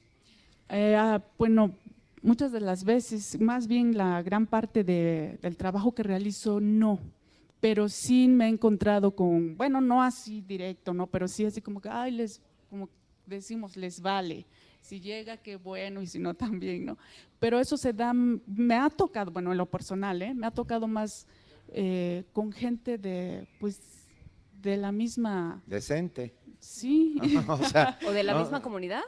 A veces, sí, más bien me ha tocado más con la gente que son, y- que son de, de alguna comunidad. Ah, Hace, hace un rato platicábamos con, con dos actores de doblaje y fue muy interesante hablar no solamente del lado de cómo es la imaginación y cómo ejercemos nuestro oficio, sino también de la parte de la industria, ¿no? Y me gustaría preguntarte cuál crees que sea la responsabilidad eh, de los que cantan, de, de toda esta industria musical, pues también de ser más incluyentes con todas las lenguas, ¿no? Porque a veces esta misma marginación ocurre no solamente desde el espectador, sino desde la misma industria que no está generando nuevos espacios, que a lo mejor no está dando un, un lugar para que todas las voces puedan ser escuchadas.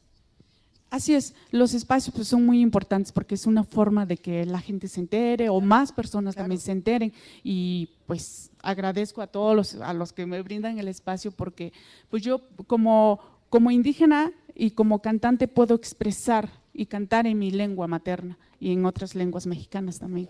¿Y dónde te presentas, digamos, cantando en, en lenguas mexicanas, ¿no? En, cantando en lenguas mexicanas que no son el español, pongámonos de acuerdo, este porque, porque ya estábamos, veníamos justamente, no sé si lo viste la conversación con Mardonio, de que, de que cuál es nuestra lengua nacional, pues venturosamente son todas. Entonces, ¿dónde, dónde te presentas con estas canciones? Eh, afortunadamente me ha tocado de todo, he tocado, este, me ha tocado presentarme en, salas de concierto como en, en, la comunidad más arraigada de México o en, en otros países también me ha tocado ir, pero afortunadamente no ¿cómo podría decir? No es, nunca lo he visto así como que, ay, soy indígena, pobre de mí, o, mi lengua, este, ay, no, aquí me escondo, no, no, nunca lo he visto así. De esa manera me ha tocado cantar en Palacio de Bellas Artes en lenguas indígenas, me ha tocado cantar en, en el Auditorio Nacional, y así en muchas comunidades a nivel nacional, y en otros países, por ejemplo, en Madrid España, en la universidad,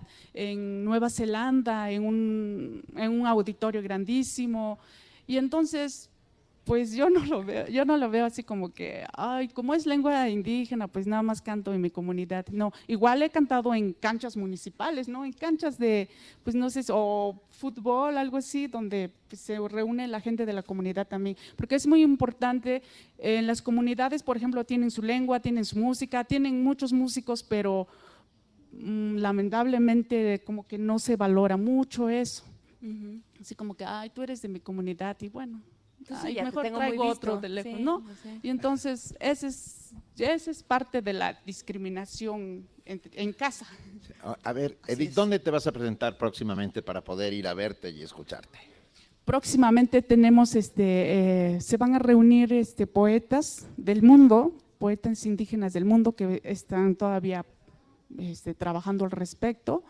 Eh, próximamente en mayo ya, es, ya les estaré avisando e invitando para que puedan acompañarnos. ¿Dónde, ¿Dónde nos vas a contar todo esto? ¿Tienes Twitter, tienes Facebook, tienes alguna red social para que podamos seguir? Twitter en Edith Ortiz-bajo, eh, Facebook Edith Ortiz Soprano y en en el Google pueden buscar Edith Ortiz y lo encuentran o mi página que es www.edithortiz.com.mx. Ahí Estoy pensando si eh, no tendrá también que ver con, con lo oaxaqueño, también tu, tu condición tan pues tan echado para adelante, diríamos. Qué maravilla. Pero, pero estaba pensando. Toledo, Rodolfo Morales, o sea, podemos hablar Porfirio durante Díaz, 20 Benito minutos. Juárez, Vasconcelos. Sí, bueno.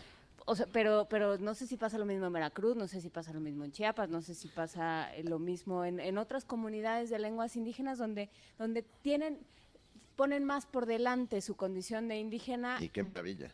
Sí, qué maravilla, pero no lo, no lo ven como una ventaja, como si lo ves tú, ¿no? Tú hablas muchos, muchos idiomas. Y vienes Sí, me ha lados. dado oportunidad de cantar en muchos lugares muy bonitos. Cantas en mixteco. Mixteco, En náhuatl. zapoteco, Zapoteco. maya, Maya. mazateco. Mazateco. Cántanos más, cántanos. Cántanos Una más, por otra, favor. ¿no? Por favor. Kuriagi gusha Vicente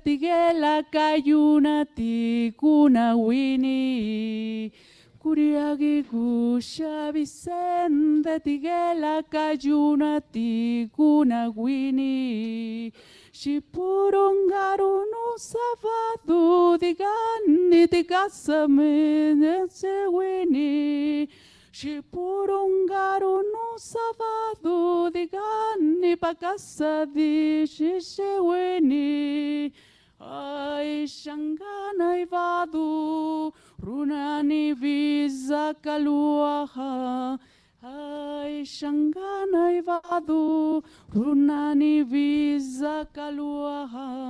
Shipurungaru no savadu digani pakasa visi shivini. Shipurungaru no savadu digani pakasa visi shivini. Venga, bravo. Bravo. Eso fue La Llorona. ¿Es la llorona en? ¿En qué lengua? Zapoteco. En zapoteco. La verdad es que, híjole, como bien dice Juana Inés, eh, eh, Oaxaca es cuna de, resistencia. Además, 500 y pico municipios donde se hablan más de 40, por lo menos, variantes Y lingüísticas. cada región, en este caso de Oaxaca, se habla su le- tiene su propia lengua, su propia vestimenta, su comida tradicional y su forma de vivir. Querida Edith Ortiz, que tu voz sea nuestra cuna de resistencia esta mañana. Muchas gracias por haber cantado con nosotros. Y nos piden eh, que repitas tus redes sociales, por favor. Así es, www.editortiz.com.mx, Twitter, Edith Ortiz, guion bajo, y Facebook, Edith Ortiz Soprano. Muchísimas gracias por haber estado esta mañana con nosotros. Te abrazamos y bueno, invitamos a todos los que nos están escuchando a que nos escriban, a que nos compartan qué es lo que sienten al escuchar esta música y también a que nos hagan sugerencias de qué es lo que quieren escuchar aquí. Eh, muchas gracias Edith. Nosotros por lo pronto vamos a escuchar una nota. Ya les habíamos comentado desde muy temprano de este, de este laboratorio, pero vamos, vamos, de, vamos de nuevo a platicarles. ¿Sabían que la UNAM cuenta con un laboratorio de investigación sobre la cognición y el lenguaje de los niños? ¿Sí? No. ¿No lo sabían? No. No se preocupen porque nuestro compañero Jorge Díaz González tiene todos los detalles. Perfecto.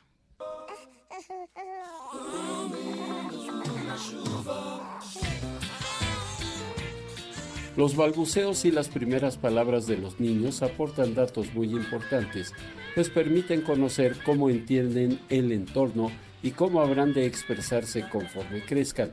La doctora Elda Alicia Albacanto, encargada del Laboratorio de Investigación de Cognición y Lenguaje de Infantes de la Facultad de Psicología, nos compartió cuál es el propósito de este centro de análisis.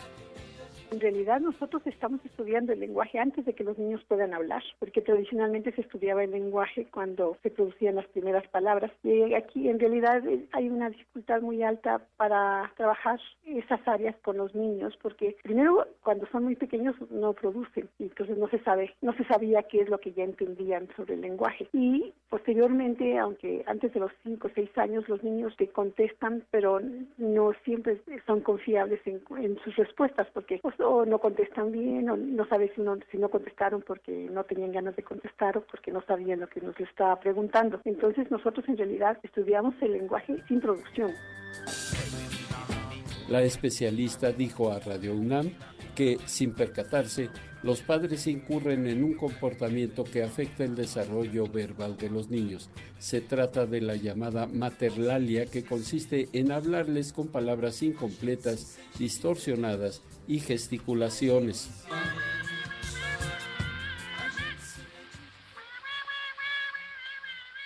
Se llama este, materlalia o es el lenguaje dirigido a los niños, a los pequeños, que en realidad eh, no les ayuda mucho a aprender algunas palabras, aprender palabras por sí misma, pero les ayuda a que los padres enfatizan ciertas cosas para que los niños se fijen en, en algunos detalles de, de, lo que están diciendo. Sí ayudan a, a la adquisición, pero a, a, cierto nivel. O sea, cuando son muy pequeños ayuda porque atraen la atención del niño, porque enfatizan, modulan y hacen hasta gestos, ¿no?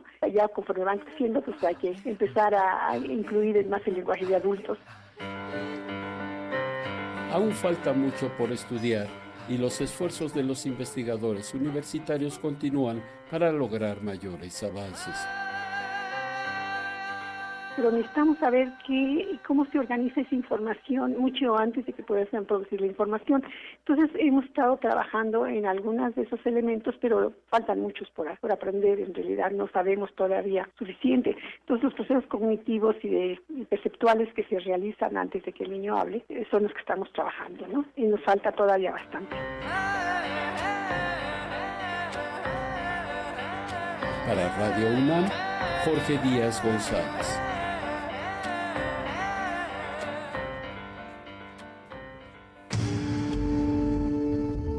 Movimiento. Donde todos rugen, el puma ronronea. Estamos en la explanada de Universum, es un inmenso privilegio poder hacerlo, porque estamos además sobre Prometeo, Y los que, que- no es un semidios, ya me regañaron, es un titán que no lo baje de categoría. Oye, Titán, y además los que nos ¿Habló pueden ver en live stream pueden ver cómo Benito se está poniendo los audífonos de la manera Bueno, más ¿cómo está exótica. intentando ponerse los audífonos? Es que lo, lo de eso va aquí en tu cabeza. Eh, Para todos los que nos están viendo, queremos mandarles un gran abrazo a los que nos escuchan y a los que nos ven y nos comentan que les da mucho gusto eh, conocer nue- nuestras caras y Pero, nuestras... y no solo eso, a los que llegaron hasta aquí a mirarnos frente a frente a los ojos, como refrancito. Sigue Refrancito por aquí. ¡Ey, Refrancito! Sí, Eh, aquí está Aquí refrancito. anda Refrancito. Y tenemos más radioescuchas que se dieron una vuelta y queremos darles todo el agradecimiento. Todavía pueden llegar, estamos en Explanada de Universum, estamos en Prometeo y tenemos regalos para todos ustedes. Así es, tenemos 10 discos del programa coral universitario de la UNAM, Por mi raza cantará el espíritu. Ah, 10 discos que vamos a dar 5 por Facebook en el muro, por favor, nombre completo, gracias Vania Nuche, y 5 por Twitter. Ah, y a los que nos contesten una pregunta, sí, que ¿Qué nos contesten, pregunta? ¿dónde estamos? ¿Y ya con eso? Sí. Ya con eso. ¿Dónde, dó- ¿Desde dónde estamos transmitiendo? Sí, desde la explanada de Universum, pero ¿desde dónde? Así ¿Desde es. qué parte específica? Vamos a escuchar a una, ahora una de estas cápsulas bellas de las voces emblemáticas de Radio Nam. Es el turno de, de una mujer que además de ser una voz eh, muy generosa, es también generosa en el conocimiento, es maestra de locución y siempre nos enseña cómo mejorar nuestra voz. Ella es Tessa Uribe. The voice.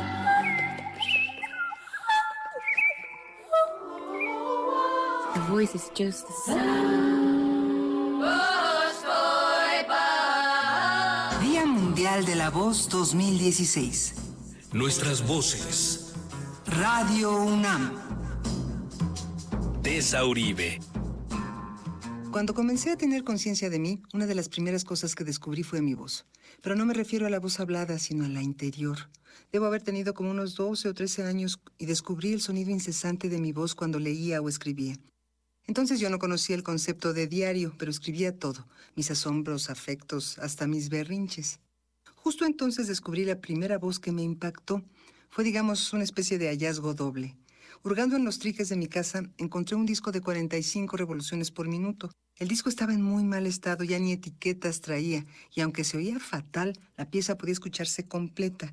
Era una voz que originaba en mí sensaciones nuevas. Sentía melancolía, alegría, sensualidad, tristeza, y yo escribía todo, y viajaba entre la voz de mi pluma y la de la mujer desconocida que causaba en mí tanta conmoción. En fin, luego supe que aquella enorme mujer era nada menos que Ella Fitzgerald y que la canción se llamaba I've Got You Under My Skin. Ella, Ella, fue la primera voz que me impactó. Tessa Uribe.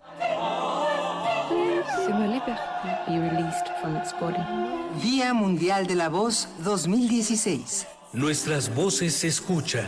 Of another kind of voice. Radio UNAM. Primer movimiento. Para afinar el día.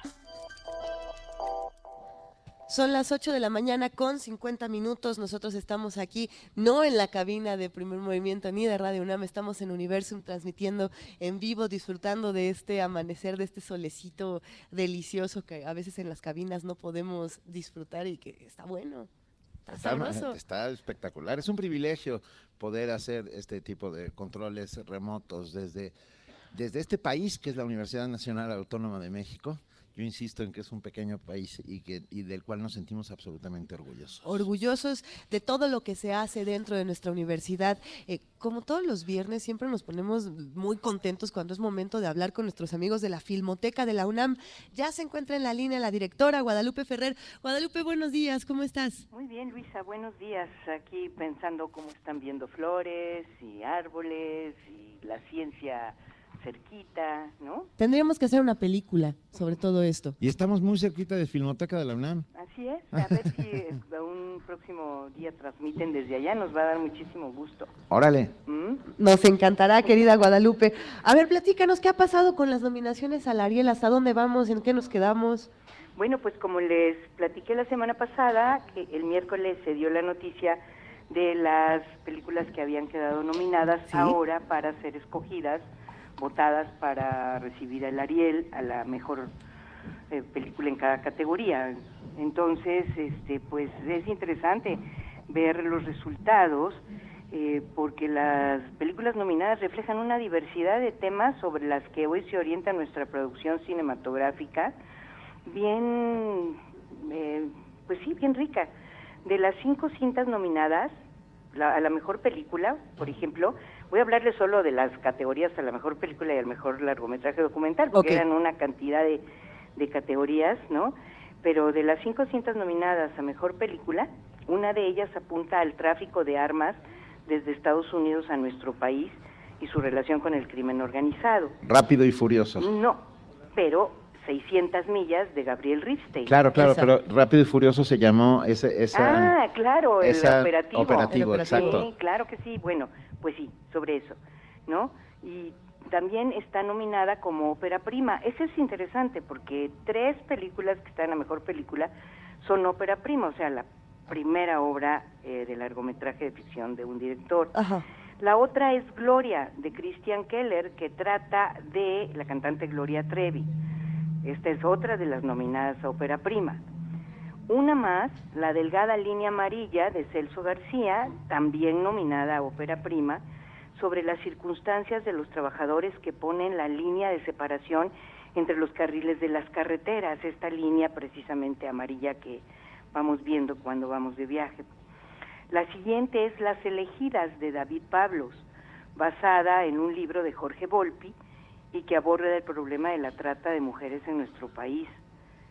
Y por último, en esta categoría, dirigida por Rodrigo Pla, Un monstruo de mil cabezas, sobre la cruel e inhumana relación que establecen los seguros médicos con sus asegurados. Pregúntame. Ay, difícil, difícil Así. tema. Bueno, ahí verán que hay temas diversos.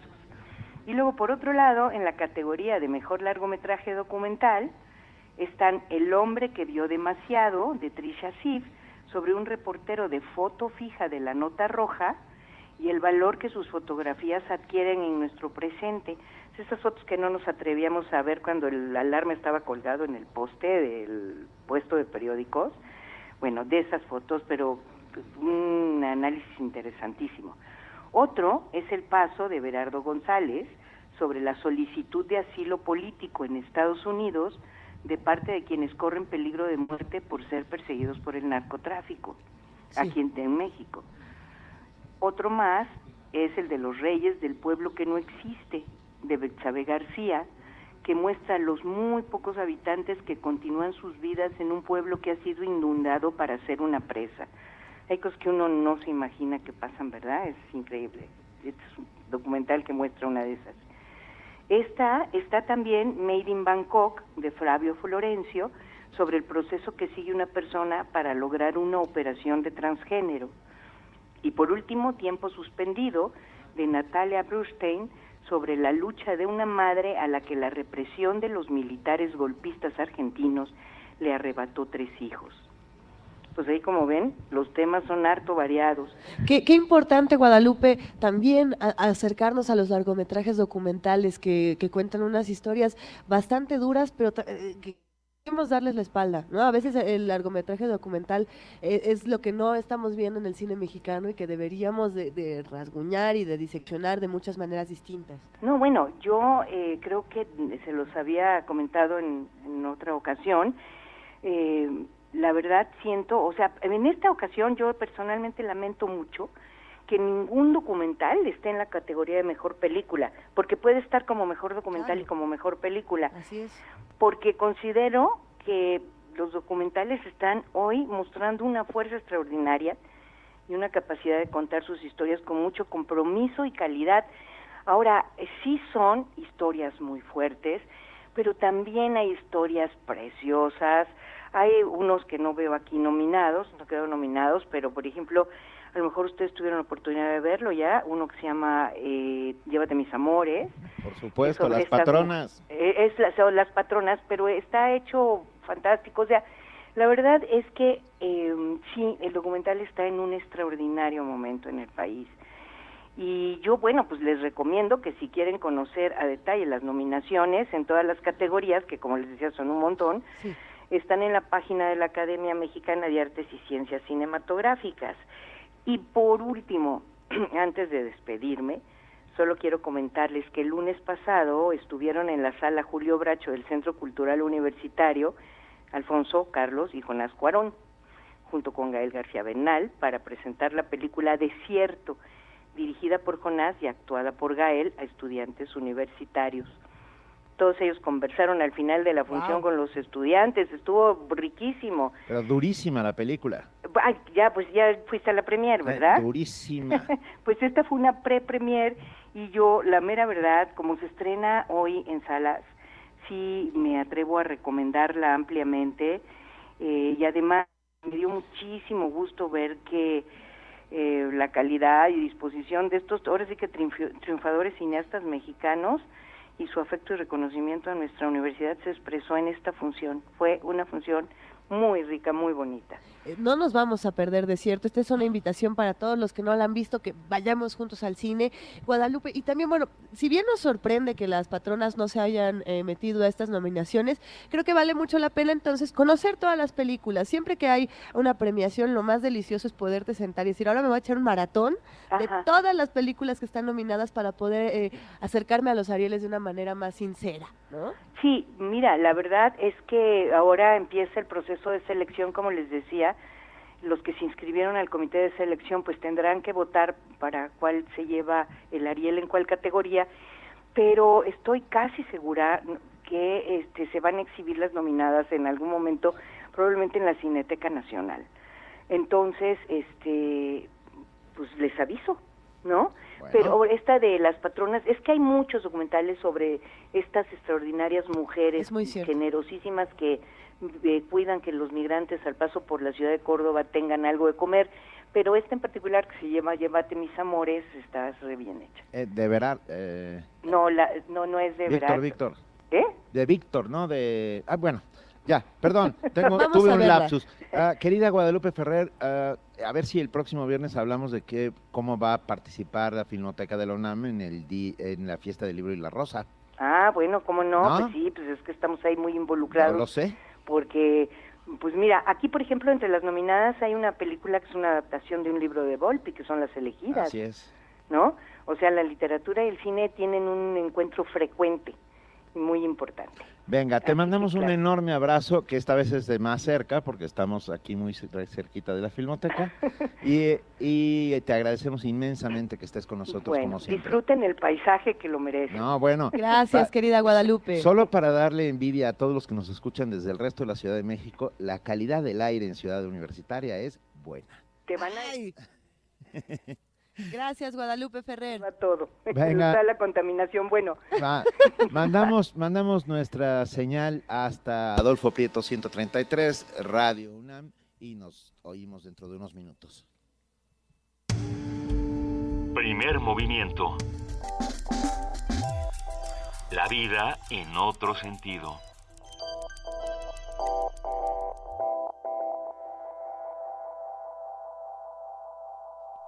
Muchos coincidimos en que andar en bicicleta es lo más parecido a volar. Eh, la bici tiene un- una cuestión ahí como alivianadora, emocional, súper marcada, que yo creo que todos los ciclistas lo compartimos. Y- y- y es algo así como volar papalotes.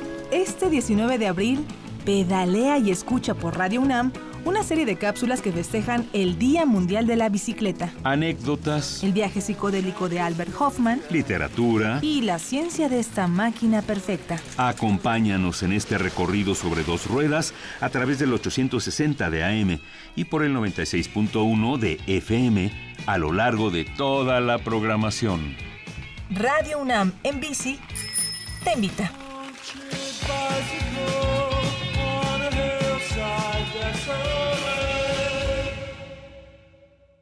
Tribunal Electoral del Distrito Federal te garantiza, entre otros derechos, Votar y ser votado. asociarme libre e individualmente. Ejercer mi participación como ciudadano. Para ello, el TEDF resuelve las controversias que plantean ciudadanos, candidatos independientes, partidos y asociaciones políticas, entre otros. Como ves, es una función que el TEDF realiza de manera permanente y para todos. Tribunal Electoral del Distrito Federal por la defensa de tus derechos político-electorales. La fiesta del libro y la rosa 2016 conmemora este año el 400 aniversario luctuoso de Cervantes, Shakespeare y el Inca Garcilaso de la Vega con una serie de actividades especiales. En esta emisión, la Ciudad de México será invitada de honor a la celebración de la palabra. Letras, escritores, música, teatro, cine, danza y mucho más se dan la mano para festejar en grande. Este 23 y 24 de abril estás invitado a la fiesta. Consulta horarios, actividades y sedes en www.universodeletras.unam.mx diagonal fiesta 2016. Primer movimiento. Información azul y oro.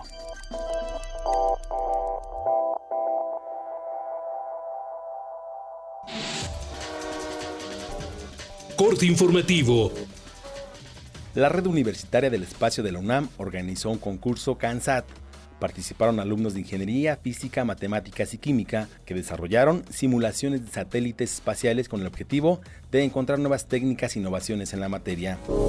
El Instituto de Geofísica de la UNAM participa en el nuevo proyecto de perforación en el cráter Chicxulub en Yucatán. Por primera vez se recogerán muestras de la estructura en su parte central marina. Este relieve se formó hace 66 millones de años cuando un asteroide impactó la Tierra. Vidulfo Rosales, representante de los padres de los 43 normalistas de Otzinapa, presentó una denuncia ante la Procuraduría General de la República por presunta intervención de comunicaciones privadas. Esto luego de que se difundía en redes sociales una conversación donde presuntamente criticó a sus representados. El Procurador Federal del Consumidor, Ernesto Nemer, anunció que Diconsa distribuirá 200 toneladas de limón para estabilizar el precio del cítrico, que en algunos estados se disparó hasta los 40 pesos por kilo. Esta es una acción responsable de parte de la Secretaría de, de Zagarpa, de Agricultura, de Economía, ahora de Desarrollo Social, y por supuesto que la intervención que hemos venido haciendo es para resolverlo a la mayor brevedad. Tan es así que, bueno, pues ya saldrán a la venta las 200 toneladas a través de Diconsa con un precio preferencial. Esto sin duda va a ayudar a disminuir el precio a nivel nacional en los estados donde hay un pico mayor al precio de los 20-25 pesos. El Consejo de Administración de la Comisión Federal de Electricidad aprobó la creación de nueve empresas productivas subsidiarias. La distribución de estos organismos será entre seis compañías que competirán entre sí por la generación de energía. Un estudio publicado por Oxfam USA, organización no gubernamental, informó que 50 empresas de Estados Unidos depositaron 1.4 billones de dólares en paraísos fiscales entre 2008 y 2014. Entre las compañías se encuentra Apple, General Electric y Microsoft. El Departamento del Tesoro de Estados Unidos reveló la existencia de un nuevo cártel de los Laredo que opera desde Cuernavaca. La dependencia señaló que el grupo delincuencial es responsable del tráfico de heroína en aquel país. Hoy inicia el proceso de juicio político contra la presidenta de Brasil, Dilma Rousseff, acusada de presuntos actos de corrupción. Hace 59 años falleció el cantante y actor mexicano Pedro Infante, víctima de un accidente aéreo. Fue uno de los artistas mexicanos con mayor fama a nivel internacional. Hasta aquí la información, lo esperamos en nuestro corte vespertino.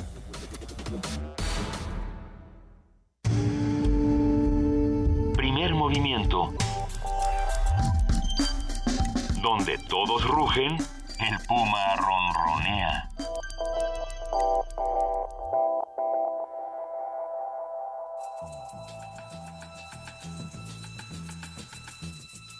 Es hora de poesía necesaria.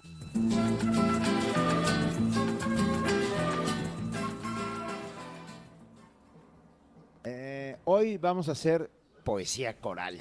Poesía multitudinaria. Entonces les pedimos a todos los que están de aquel lado de la explanada, ¿nos escuchan?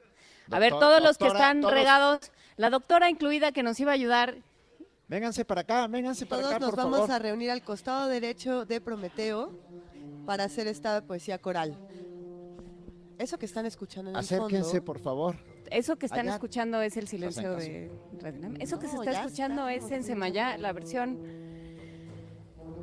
de... De revueltas, por supuesto. Claro. Quien cuenta que cuando era niño y estaba caminando por el parque con su mamá, bueno, esto de hecho lo cuenta su mamá, eh, eh, Revuelta se quedó viendo a una orquesta que estaba en el parque y se quedó tan impresionado que se quedó visco por días. Creo que esta historia siempre se las cuento cuando hablamos de Revueltas, pero es que cómo no contarlo, la pasión por la música que se transmite en este caso por la voz en este poema de Nicolás Guillén. Con las diferentes joya. causas de la visquez.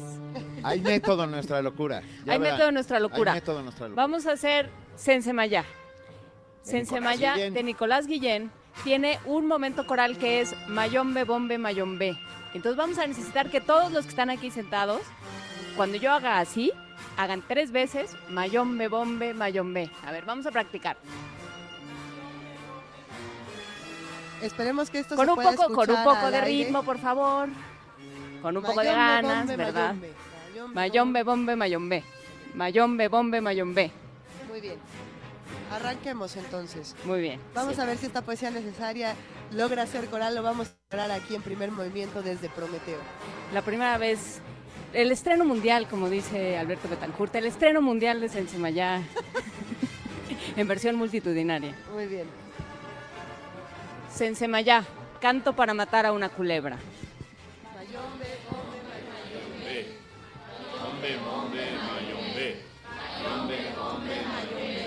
La culebra tiene los ojos de vidrio. La culebra viene y se enreda en un palo con sus ojos de vidrio, en un palo con sus ojos de vidrio. La culebra camina sin patas, la culebra se esconde en la hierba. Caminando se esconde en la hierba, caminando sin patas.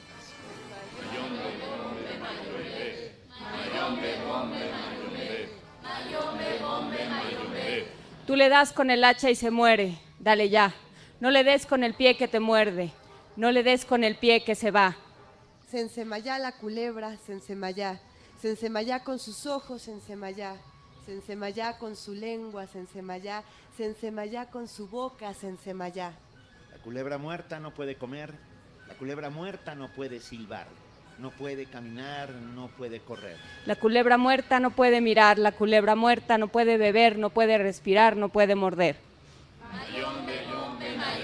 Sensemayá. La culebra. Sensemayá la culebra. Sensemayá la culebra, Sensemayá se murió. ¡Bravo! ¡Bravo! Gracias. ¡Bravo, bravo! Para, para no haber ensayado salió bastante bien. Nos gusta.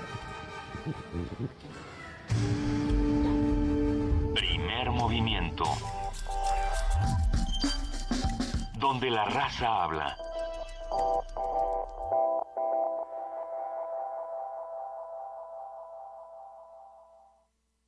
The voice.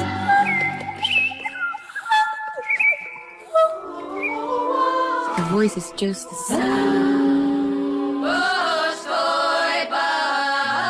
Día Mundial de la Voz 2016. Nuestras voces. Radio UNAM. Elizabeth Rojas. Es maravilloso poder crear imágenes con la voz. Eso empezó a representar en mi vida algo muy, muy importante. Alguna vez algún maestro de la voz nos decía que cuando nosotros dejáramos una imagen en la mente de alguien que nos está escuchando, ese era el cometido. Y eso es lo que yo trato de hacer. Me mueve la voz de Dios, la voz de la pasión. El manejo de la voz me empezó a interesar hace mucho tiempo porque me interesa lo que le puedas dejar al público que te está escuchando. Con la voz le puedes dar una serie de sensaciones. Cuando sacas la voz desde el corazón, cosas maravillosas suceden y eso es lo que a mí me mueve. Elizabeth Rojas. Se me libera. Be released from its body. Día Mundial de la Voz 2016. Nuestras voces se escuchan. Sound of another kind of voice. Radio UNAM. Primer movimiento. Donde todos rugen, el puma ronronea. La mesa del día. Son las 9 de la mañana con 10 minutos y nosotros seguimos aquí transmitiendo en vivo desde Prometeo, aquí en la explanada de Universum, disfrutando muchísimo de, de este, de este día soleado de esta mañana en donde estamos celebrando a la voz, querido Benito. Así es, y para celebrar la voz tenemos con nosotros a la doctora Rosa Eugenia Chávez, coordinadora del Día Mundial de la Voz y directora del Centro de Foniatría y Audiología. Bienvenida, muchas gracias. Encantada de estar con ustedes. Muy buenos días. Muy buenos días. Eh, por supuesto que también se encuentra con nosotros la maestra Leonor García. Ella es maestra en neuropsicología del Departamento de Investigación en Tabaquismo y EPOC del INER. Eh, Vamos, se va a poner muy bueno. Bienvenida, Leonor. ¿Cómo estás? Muchas gracias. Muy bien. Encantada también de estar aquí. Uno lee EPOC y de pronto sabemos que la conversación se va a poner eh, eh, dura. A ver, sí, sigan fumando, ¿no? Pero, pero bienvenidas, es un placer para nosotros que estén aquí esta mañana en, en, este espacio tan bello y celebrando un día tan importante, el Día Mundial de la Voz. ¿Desde dónde estamos coordinando todo esto? ¿Cómo, cómo le estamos haciendo, Rosa Eugenia? Sí, el Centro de Foniatría y Audiología, que es el, el pionero en las celebraciones del Día Mundial de la Voz, sí. eh, junto con la Dirección de Divulgación de la Ciencia de la UNAM, estamos eh, desarrollando ya con, ah, desde hace algunos años diferentes eventos en donde se invita a toda la población a tener conciencia de lo que es la voz, la producción, los cuidados, las enfermedades y también disfrutar de las manifestaciones humanas de la voz. Entonces, eh, eh, cada año involucramos a más instituciones claro. y esto lo coordinamos desde la página mundial y desde todas las asociaciones internacionales que somos los estudiosos científicos de la voz para tener alrededor de entre 600 y 700 eventos en el mundo. En México ahorita ya estamos alrededor de 15. De entre todos los mamíferos superiores, eh, los seres humanos somos los únicos que la utilizamos como método de comunicación. Así es, la voz humana se desarrolla principalmente por el desarrollo de, del cerebro, de ciertas áreas del cerebro. Entonces, eso nos permite tener la modulación de la palabra y tener diferente flexibilidad esa es la voz de, de Universum diciéndonos que se está viciando un poco el micrófono. Vamos a solucionar esto. ¿Ya se solucionó?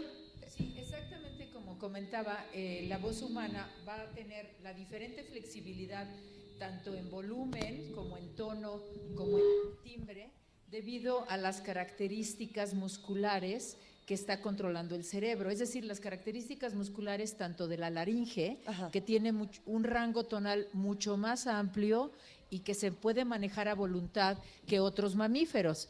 Y por otro lado, el timbre es un timbre más rico. Eso no quiere decir que los demás mamíferos no tengan la posibilidad de emociones. No, no, y que tienen voz también. Lo que yo quería decir era como método de comunicación estructurado. O sea, las palabras, la, la, esa voz que sale se convierte en palabras que son ideas, bla, bla, bla, bla, bla. Exactamente. ¿De dónde sale la voz? Sí, la voz es un sonido que como frecuencia básica se produce en la ondulación de las cuerdas vocales. Las cuerdas vocales no nada más cierran y abren, sino también ondulan. Pero esa frecuencia o ese sonido fundamental que nos da las cuerdas vocales se tiene que enriquecer forzosamente con los sonidos secundarios, que son los armónicos, que son los que nos dan todo, toda esa gama en el timbre de la voz que es el cuello y que es la cara. Por eso si nosotros oímos a un Pavarotti, identificamos el timbre porque su cara nos da esos sonidos secundarios que son los armónicos. O sea que la voz no es un sonido puro, es un sonido básico enriquecido o empobrecido si está enfermo con diferentes sonidos secundarios. O sea que cuando nos dicen que ya por fin nos ponen cara, ya conocían nuestras caras porque nuestras caras también generan nuestra voz. Exactamente. El tipo de cara tiene que ver mucho con la resonancia, porque los resonadores que nos dan esa amplificación del sonido base, que son las cuerdas vocales, esa amplificación la dan los huesos, los músculos y las cavidades, que también se llaman cavidades de resonancia. Ya si, platicamos. Si ustedes, perdón, si sí. están oyendo unas vocecitas allá a lo lejos, significa que acaba de llegar. Los una, unitos, los, llegaron los unos, unitos. Exacto, unos alrededor de 50 pequeños de una escuela que vienen a Universum a, a, conocer de ciencia y no saben qué placer es verlos porque vienen todos felices Ahí vamos a ver si en unos minutos nos acercamos a ellos. Nos acercaremos a ellos. Y bueno, eh, qué, qué, bueno que tenemos este tipo de conversaciones, porque no solamente hemos abordado la voz desde el lado de la poesía, desde el lado de la imaginación y de la belleza, sino que también desde el lado científico vamos a entrarle a por qué pasan estas cosas con la voz. Por ejemplo, eh, me, me, llama mucho la atención este fenómeno que de pronto se da entre muchos, eh, muchas personas que se dedican a hacer uso de la voz, ¿no? Los cantantes, los locutores, que de pronto de un día para otro se les acaba la voz. No hay, parece ser, explicación lógica, lo digo entrecomillado, y, y, nada, o sea, se agota y les dice, bueno, es que tiene que ver con las cuerdas vocales, tiene que ver con muchas cosas. Pero ¿qué pasa? Hay muchos fenómenos científicos alrededor de la voz interesantísimos. ¿Desde dónde los analizamos? Sí, re realmente lo primero que puede hacer que una persona no tenga voz es que al no ondular las cuerdas vocales por inflamación, porque eso puede ser en un momento, por ejemplo, una situación alérgica, se corta la ondulación y entonces ya no hay sonido.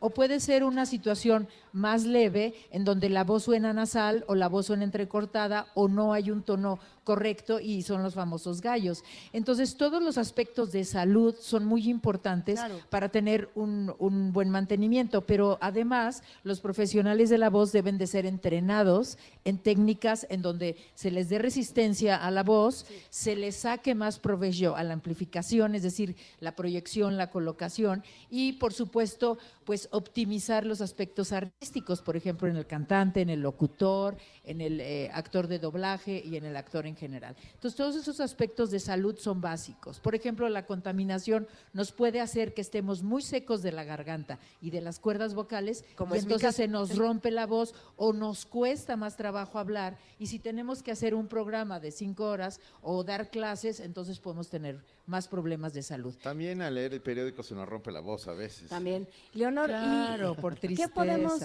Leonor, ¿qué podemos hacer eh, para cuidar nuestra voz, digamos, en términos de, de, salud? ¿Qué afecta? ¿Qué es lo primero que afecta? Nos acaban de decir los actores de doblaje, eh, los cantantes, nos acaban de decir dormir. Y Pero... no fumen, no fumen y duerman. Exactamente, en general cuidar toda la parte del aparato respiratorio, buscar que no se irrite, que no se inflame, eh, es lo que va a ayudarnos a conservar la voz, ¿no? Y exactamente, fumar, no fumar es muy importante, porque fumar genera una inflamación crónica. Uh -huh. eh, el, los, el, los, cigarros, eh, el, humo del tabaco contiene eh, sustancias que van inflamando toda, todo el aparato respiratorio, la laringe. Entonces, esto puede eh, ocasionar que las cuerdas no cierren adecuadamente y por lo tanto, bueno, se agrava la voz, ¿no? De hecho, suele decirse a, a, un fumador, se reconoce porque tiene una voz más grave.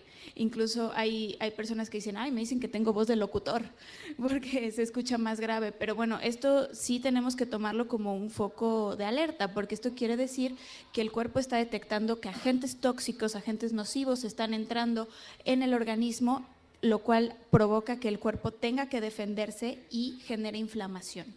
¿Y el estómago, por ejemplo, el aparato digestivo? El aparato digestivo también es importante. Personas que tienen eh, reflujo, eh, problemas gastrointestinales, pueden también eh, verse reflejados en el, en, en el, aparato fonador, pueden irritar la laringe y también eh, ser más propensos a eh, infecciones de las vías respiratorias. ¿Quiénes son los más propensos a este tipo de enfermedades de la voz? ¿Qué, qué grupo es el más propenso? ¿Quién de las dos me quiere contestar? Sí, en realidad el grupo más sensible eh, son, por un lado, en cuanto a edad, las personas, o sea, los, los, pequeños y los adultos mayores. Y ya en cuanto a actividad, los profesionales de la voz, sobre todo el área docente, los maestros, porque todavía nos falta, y bueno, es uno de los fenómenos que tenemos que tratar, que tengan un buen entrenamiento del uso de la voz. Entonces ellos son un grupo sensible y por supuesto los vendedores, los líderes, los cantantes, los actores. Y es muy importante señalar, este, complementando un poquito la, la situación alimenticia, porque por ejemplo los maestros se tardan a veces muchísimas horas en tomar alimento y eso también nos ocasiona un reflujo, que si bien puede ser fisiológico, nos, nos da mucho más problema con la irritación de cuerdas vocales, aparte de, la, de los problemas que mencionaba ya la maestra Leonor. ¿Y qué pasa? ¿Cómo se Me va estoy desgastando? deprimiendo. No, no, tú tranquilo, Benito, todo bien. Tenemos asegurada No, tu no, voz. no, ahorita tenemos solución. No, pero ¿qué pasa con eh, cu- cuando se va perdiendo? O sea, el, el famoso yo tenía un chorro de voz. Lo que le ha pasado, eh, ¿cómo se llama la hija de ¿De quién? la que canta Over the Rainbow? Que la hija de la que Ah, canta Over Judy the Rainbow. Garland, Luz- la- eh, Liza Liza Minnelli. Minnelli. Liza Minnelli, ¿qué le pasó a Liza Minnelli? Bueno, además de que, se, de que le dio vuelo a la hilacha, pero... Sí, sí, lo que pasa es que si, si la mucosa de las cuerdas vocales, que es una capita celular que las que envuelve al músculo, se va inflamando, por ejemplo, como en el cigarro, entonces se va deteriorando el timbre. Por eso el fumador tiene un timbre tan oscuro, tan velado, no nada más cambia el tono. Y entonces eso va deteriorando que ya no tenga la flexibilidad, por eso la Isa Minnelli ya no tiene la posibilidad de los agudos tan hermosos. Sigue teniendo potencia, pero ya no brillo y ya no tiene agudos correctos. Ahora, además, eh, el, el fumar provoca una inflamación y una obstrucción crónica, por lo tanto el flujo de aire que pasa a través de las vías respiratorias es menor, por lo tanto también eso puede hacer que se pierda potencia. Es lo que eventualmente eh, es la EPOC, ¿no? La enfermedad pulmonar obstructiva crónica. De la que no hablamos tanto. De la que no hablamos tanto. De hecho, eh, el nombre no es muy común. Le- todavía le escucho que le llamamos enfisema, enfisema pulmonar. Y ahora eh, se le ha denominado como algo, una entidad un poco más compleja que implica inflamación bronquitis crónica, sobreproducción de mucosa y esto evidentemente tiene repercusiones en la voz porque no solamente es la inflamación y la calidad con la que cierran, las cuerdas vocales, sino también el flujo de aire se, se ve disminuido y por lo tanto la potencia también puede disminuir. No, y aquí tendríamos que recordar que tenemos tres elementos importantísimos en donde el tabaco actúa. El primer elemento es la cantidad de aire que comentaba la maestra Leonor, en donde si tenemos menos aire vamos a tener menos flujo de salida de aire y va a haber menos presión abajo de las cuerdas vocales, entonces el cierre va a ser diferente. Por otro lado, las estructuras de las cuerdas vocales, que es el segundo elemento, al estar más grueso, por llamarlo de alguna forma, pues la ondulación va a ser diferente y se van perdiendo tonos agudos. Y después tenemos el problema de las vías respiratorias altas, o sea, la nariz y la faringe, que si la nariz se congestiona por el mismo tabaquismo y hay algunos problemas en la faringe por el mismo tabaquismo y por la respiración por boca, pues entonces ya no tenemos el tercer elemento que es el de resonancia. Entonces no tenemos aire, no tenemos ondulación y no tenemos resonancia. Conclusión, no fumar en ninguno de los A ver, aspectos. ¿y dónde se produce la voz? Porque eso yo me estaba preguntando desde la mañana, porque cuando vas a una clase de locución o cuando te ponen a hablar en donde sea, te dicen, pero habla desde el estómago.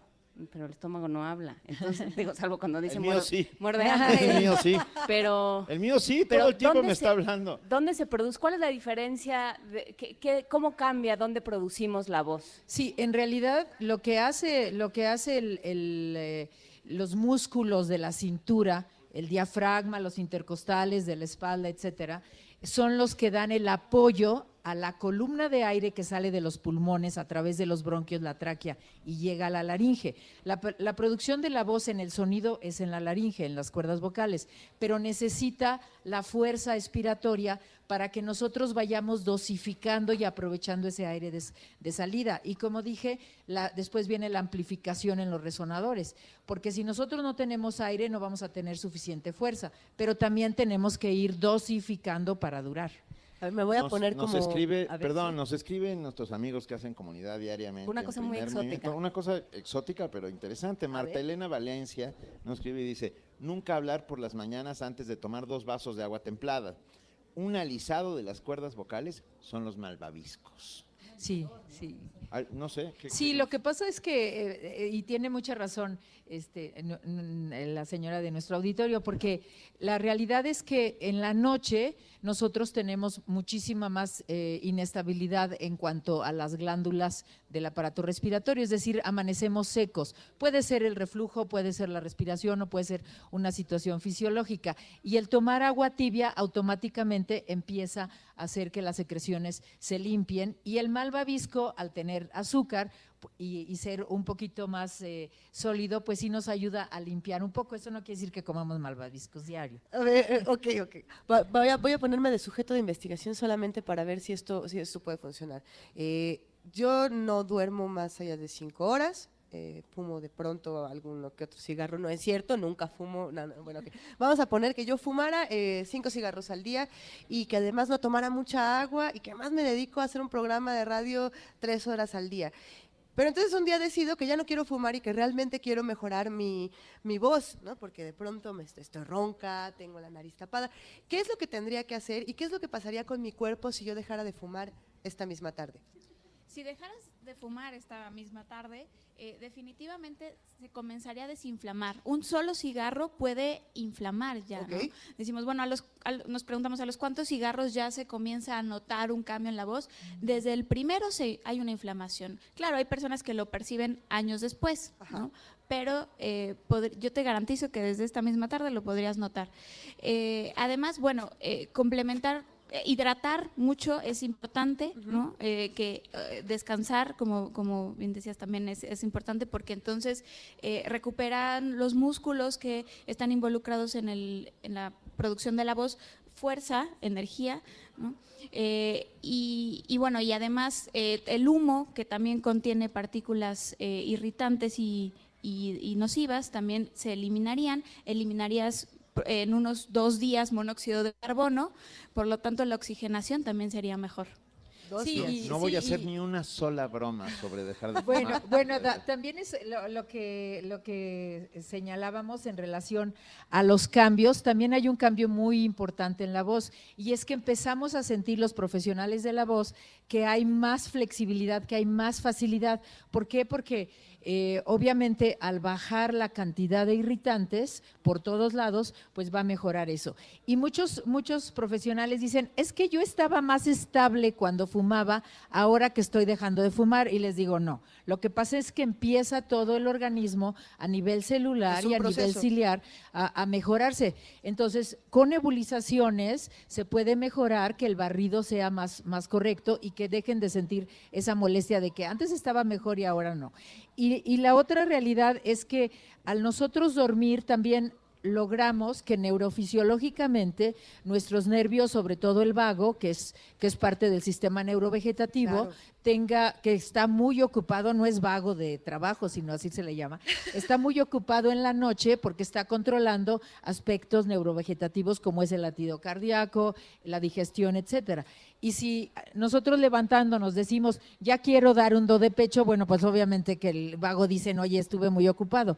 Entonces el sueño también sirve para eso y también sirve para que todas las secreciones tengan una menor producción durante el sueño. Pero si tenemos reflujo o tenemos alergia o tenemos problemas eh, ambientales como ahorita, pues sí vamos a tener otro tipo de problemas con el sueño. No- nos preguntan los amigos del auditorio que están aquí hoy presentes en Universum que qué hay de la marihuana, que si también pasa lo mismo con la marihuana. Sí, bueno, en realidad la marihuana tiene doble efecto. Por un lado, toda la irritación que hemos mencionado, como, como partículas en cuanto al fenómeno de combustión, pero también tiene alteraciones a nivel de los aspectos neurofisiológicos. Y la voz es uno de los entrenamientos que más neurofisiología necesita porque tiene todo ese entrenamiento.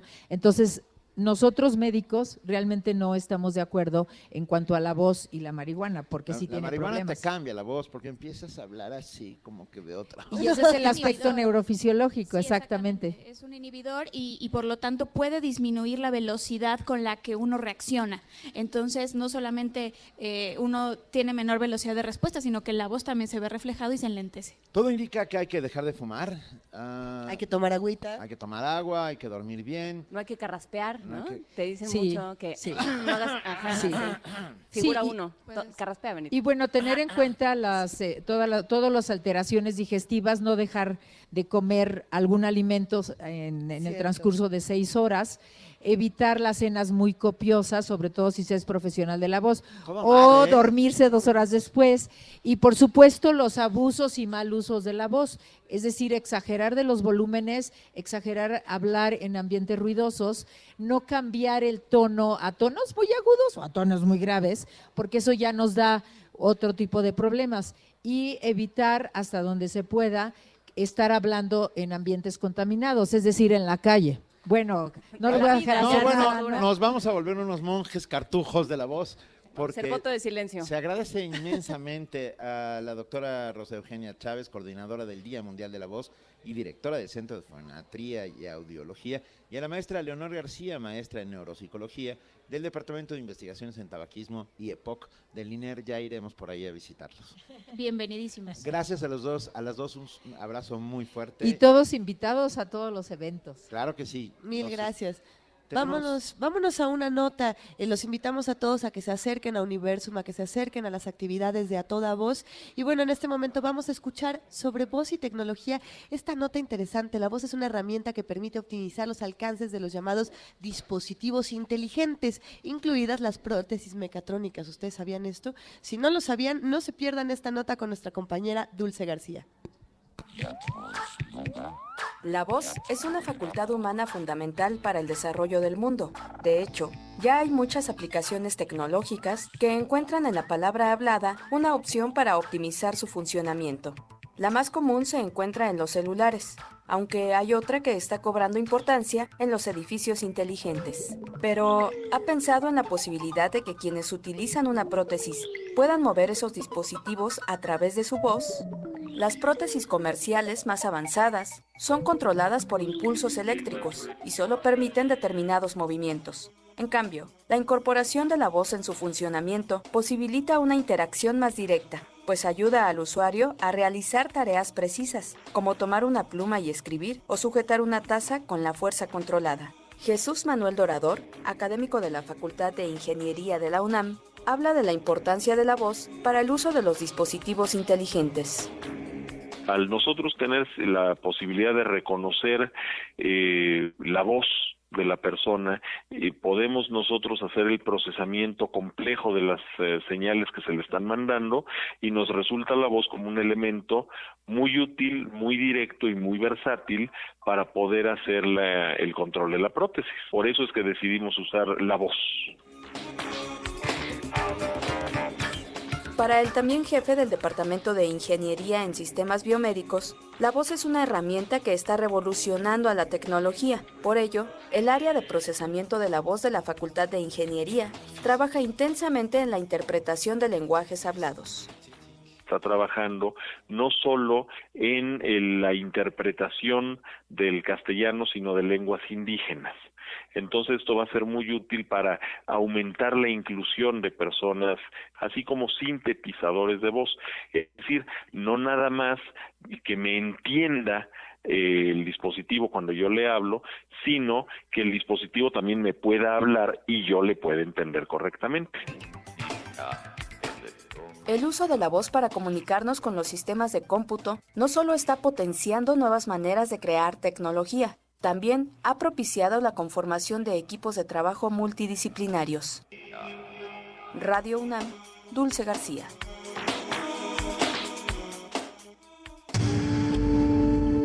Primer movimiento. Donde la raza habla.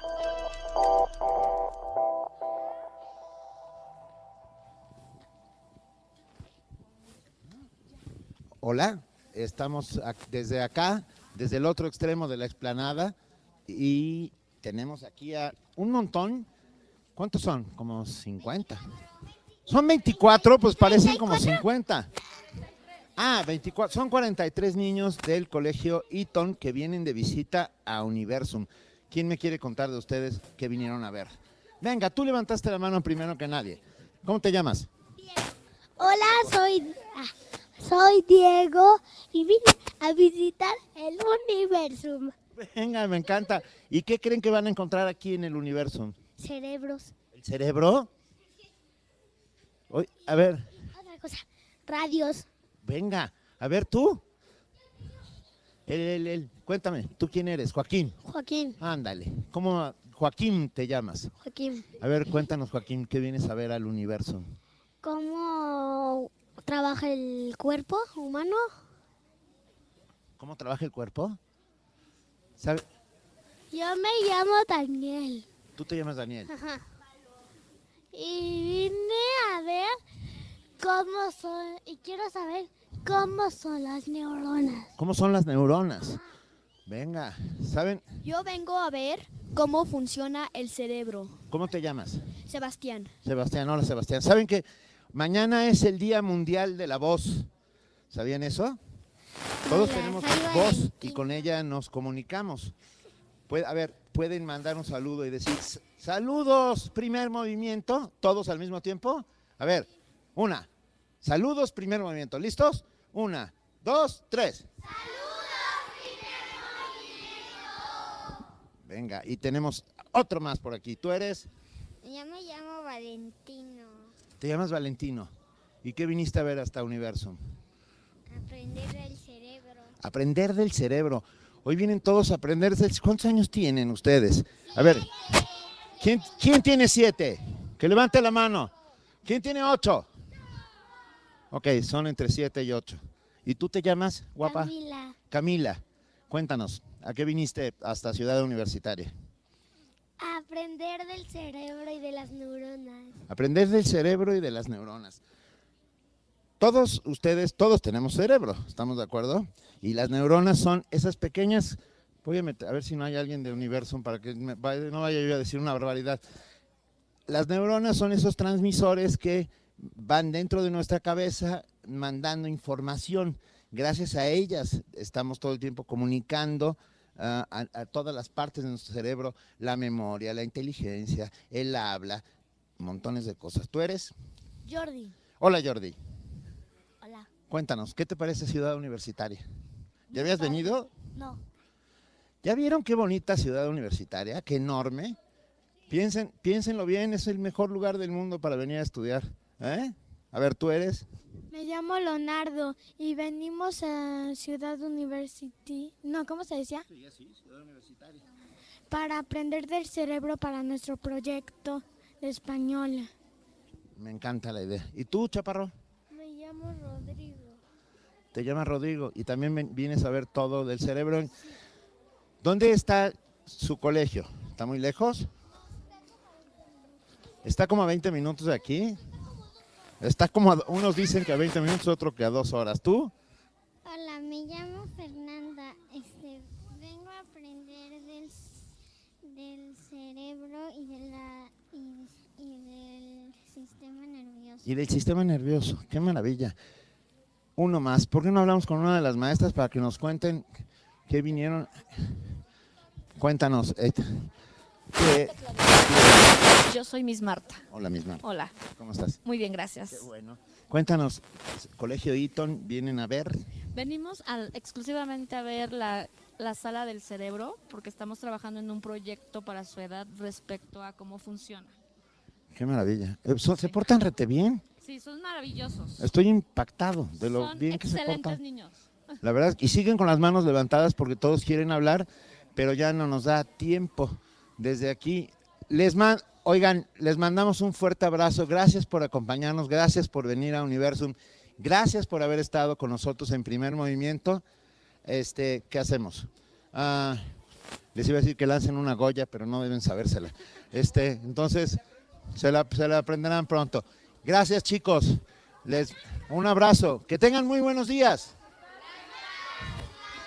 Y nos vamos directamente a una cápsula sobre la voz con el legendario Tomás Mojarro.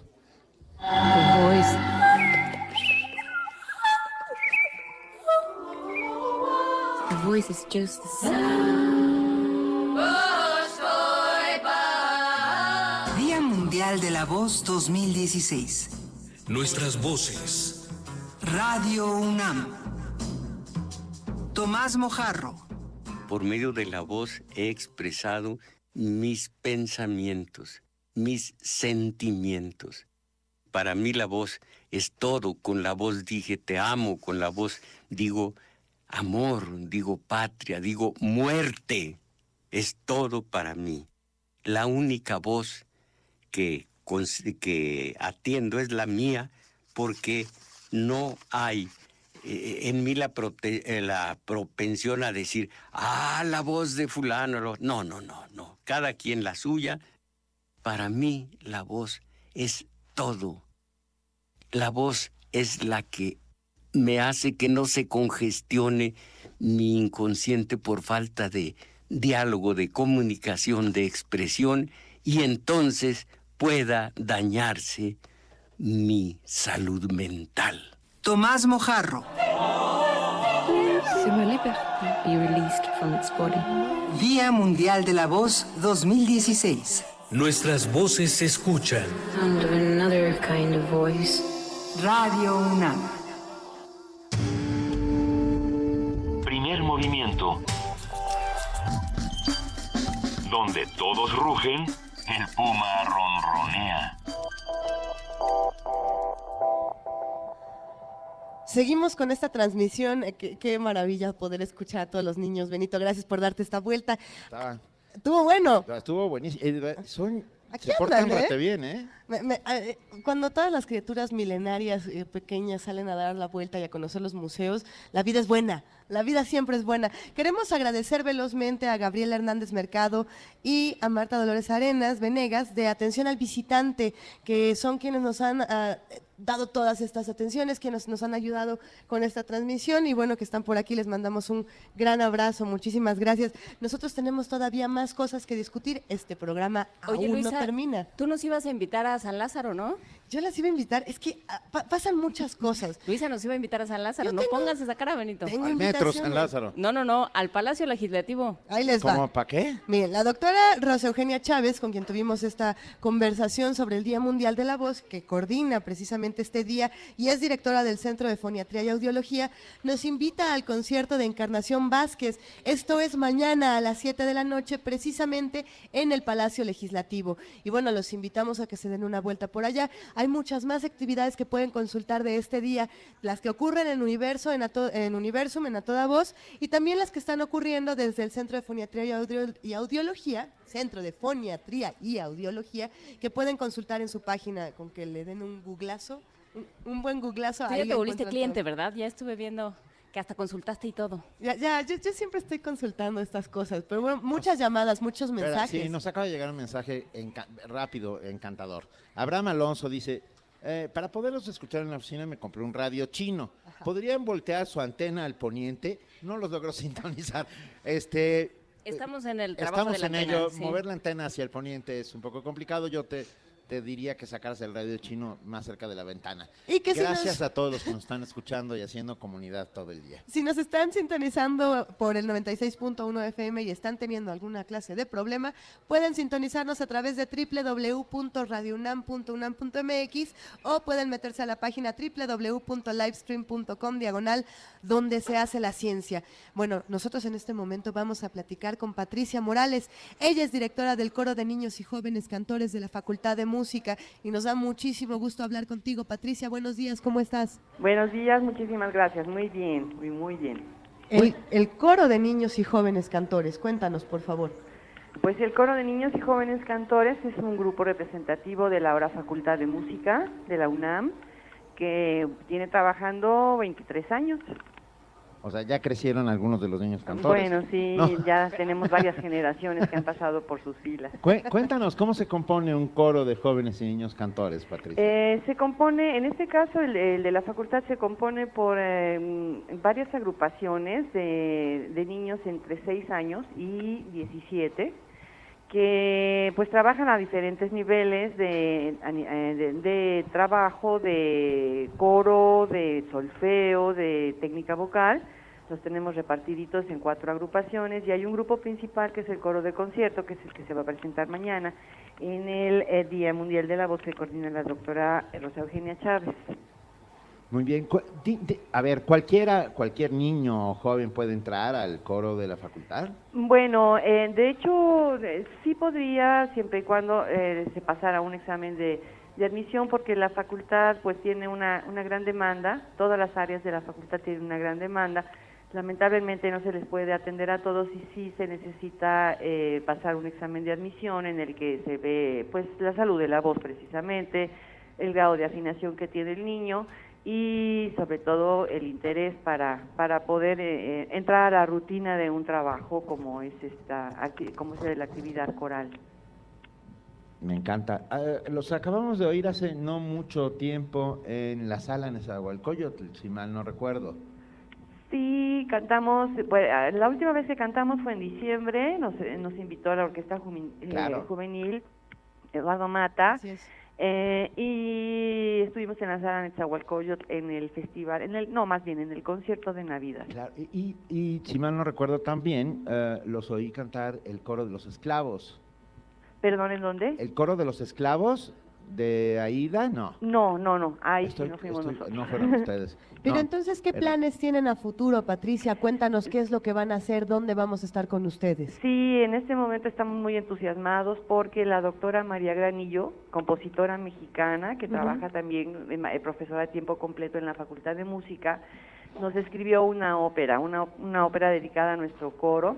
Se llama El Cuervo de Noche y Día, que va a presentarse en eh, formato ópera concierto el próximo junio 25 en la sala Xochipilli de la Facultad con miras a que posteriormente pues se haga una realización escénica con vestuario y bueno con todos los requerimientos de una ópera pero es una ópera cantada por niños y dedicada a los niños y esto va a ser en junio estamos muy muy entusiasmados Actualmente, ¿cuántos niños y jóvenes eh, componen el coro de la Facultad de Música? Mira, el coro principal, el coro que le llevamos de concierto, está formado por 40 niños y niñas, pero en toda el área de canto infantil tenemos 100.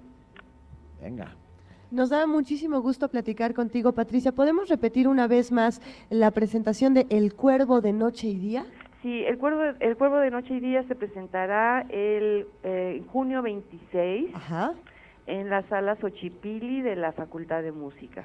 Pues, ¿qué te parece si volvemos a platicar poco antes de que esto suceda para que nos vayas contando todo el proceso, cómo, cómo este cuervo eh, atardece, anochece, amanece Eh. y todo lo demás? Claro que sí, con muchísimo gusto, será un placer. Un abrazo y un aplauso a la Facultad de Música, que ya es facultad, y eso es un enorme orgullo para nuestra universidad.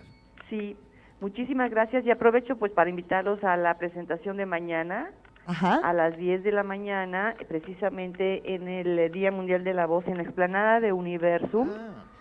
Eh, vamos a tener una presentación de unos 40 minutos este, en, esta, en, este, en este evento que organiza la doctora Chávez en el Día Mundial de la Voz.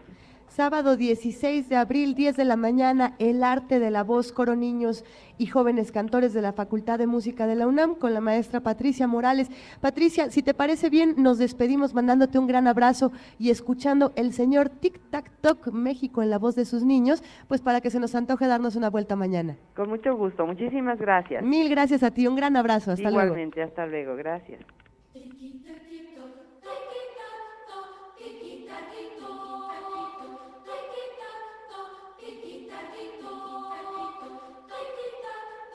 Thank you.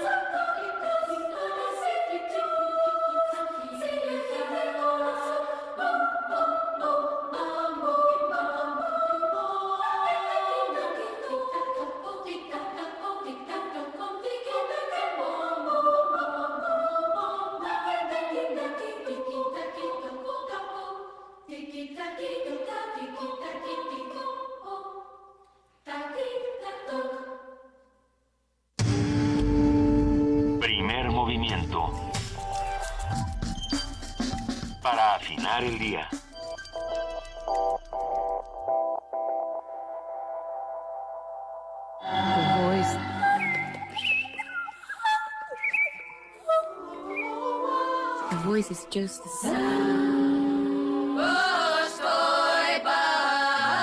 Día Mundial de la Voz 2016. Nuestras voces. Radio UNAM. Juan Stack. La voz es tan poderosa, tan penetrante, que puede cambiar todos nuestros sentimientos. A lo largo de mi existencia hay voces tanto habladas como cantadas que me han hecho llorar, me han hecho enojar, me han hecho reír, me han hecho sufrir. Desde niño, mi voz ha sido como mi segundo rostro y a veces el primero. Mi voz es aquella característica física que me distingue de los demás seres humanos. Es como si tuviera un segundo rostro que me identificara, un segundo rostro con el que la gente me conoce y me reconoce. Juan Stack. Si ma liberté be released from its body. Día Mundial de la Voz 2016. Nuestras voces se escuchan. Sound of another kind of voice.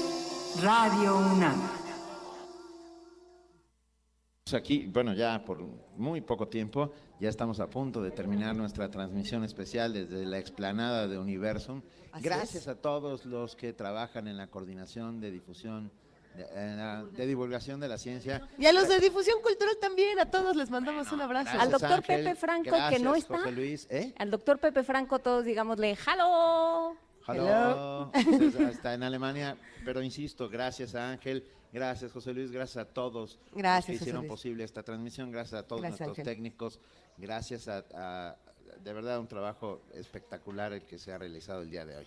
Eh, Y bueno, mandar saludos a todos los que nos escucharon, a todos los que hicieron comunidad con nosotros. Ahora sí se armó una buena charla en redes sociales. Eh, Alguien está utilizando, un radio escucha está utilizando la, la aplicación de LEDs para mandarnos mensajes desde, desde abajo de Prometeo hacia arriba de Y Prometeo. dice Bravo, primer momento, gracias. Sí. Muchas gracias. Mil gracias, mil, mil gracias. Gracias a todos los que nos han escrito, a los que están ahí. Y un homenaje personal que vamos a hacer nosotros tres a Miguel Ángel, la- una de las más importantes voces que han pasado por nuestra emisora, que es Miguel Ángel Granados Chapa. Por supuesto. No podemos olvidar su voz porque eh, su voz es quien da pie a todo lo que hacemos. Su voz, su trabajo, su forma de trabajar, su forma de pensar este país. Yo creo que este país, pues fue, empezó a concebirse otro a partir del trabajo y de la insistencia de, de seres como Miguel Ángel Granados Chapa. Y yo creo que muchos recordamos a Miguel Ángel Granados Chapa de diferentes maneras, ¿no? Desde, desde mi lado es el cómo se hacía radio y cómo se hace radio, replantear cómo, cómo se elaboraba un programa des- desde la estructura, desde el andamiaje de un programa hasta cómo se enunciaba. Y, y por el otro lado, pues hay, hay muchos que podemos hablar de, de Miguel Ángel Granados Chapa como maestro, que es tu caso, Juana Inés, ¿no? En donde puedes decir, la voz no solamente es la voz que está al aire, es la voz que enseña a todos los que seguimos aquí. Y era la misma voz, además, en todos lados. Era la misma voz. Eh, perdón, pero tenemos una actualización de Abraham Alonso que dice, no solo mi radio es chino, la oficina también, tienen restringido el internet. O sea, algún día encontraremos en una de estas galletas de la suerte un mensaje de Alonso diciendo, auxilio, estoy capturado en una fábrica de galletas. Le podríamos, galleta. le podríamos dar el consejo de que le ponga una S después del HTTP para que desbloquee los sitios, pero no es un consejo que nosotros daríamos aquí en primer movimiento. Nosotros aquí aconsejaríamos a O todos. sea, no haríamos nada de hacker. No, no, por supuesto que no. Lo que haríamos es invitar a todos a que se den una vuelta a Universum y todos vamos a toda voz, a toda voz nos vamos. Toda voz. Quedan muchísimas cosas por hacer el día de hoy. Tenemos el programa en nuestras manos. De entrada, el día de hoy todavía queda esta charla, La Voz de los Pueblos con Mardonio Carballo. A las 10 de la mañana, a ver, a las 10 de la mañana, cápsula sobre la voz de la colección Voz Viva. A las 12.30, el espectáculo de narración oral, No se lo cuentes a nadie. Esto es con Eva Beatriz Ruiz. También podemos ver por ahí lo que va a ser Código CDMX, una transmisión de radio por internet que va a estar buena y les deseamos toda la suerte. Les mandamos un gran abrazo. La voz de los pueblos con Mardonio Carballo, como decíamos, a las 3 de la tarde.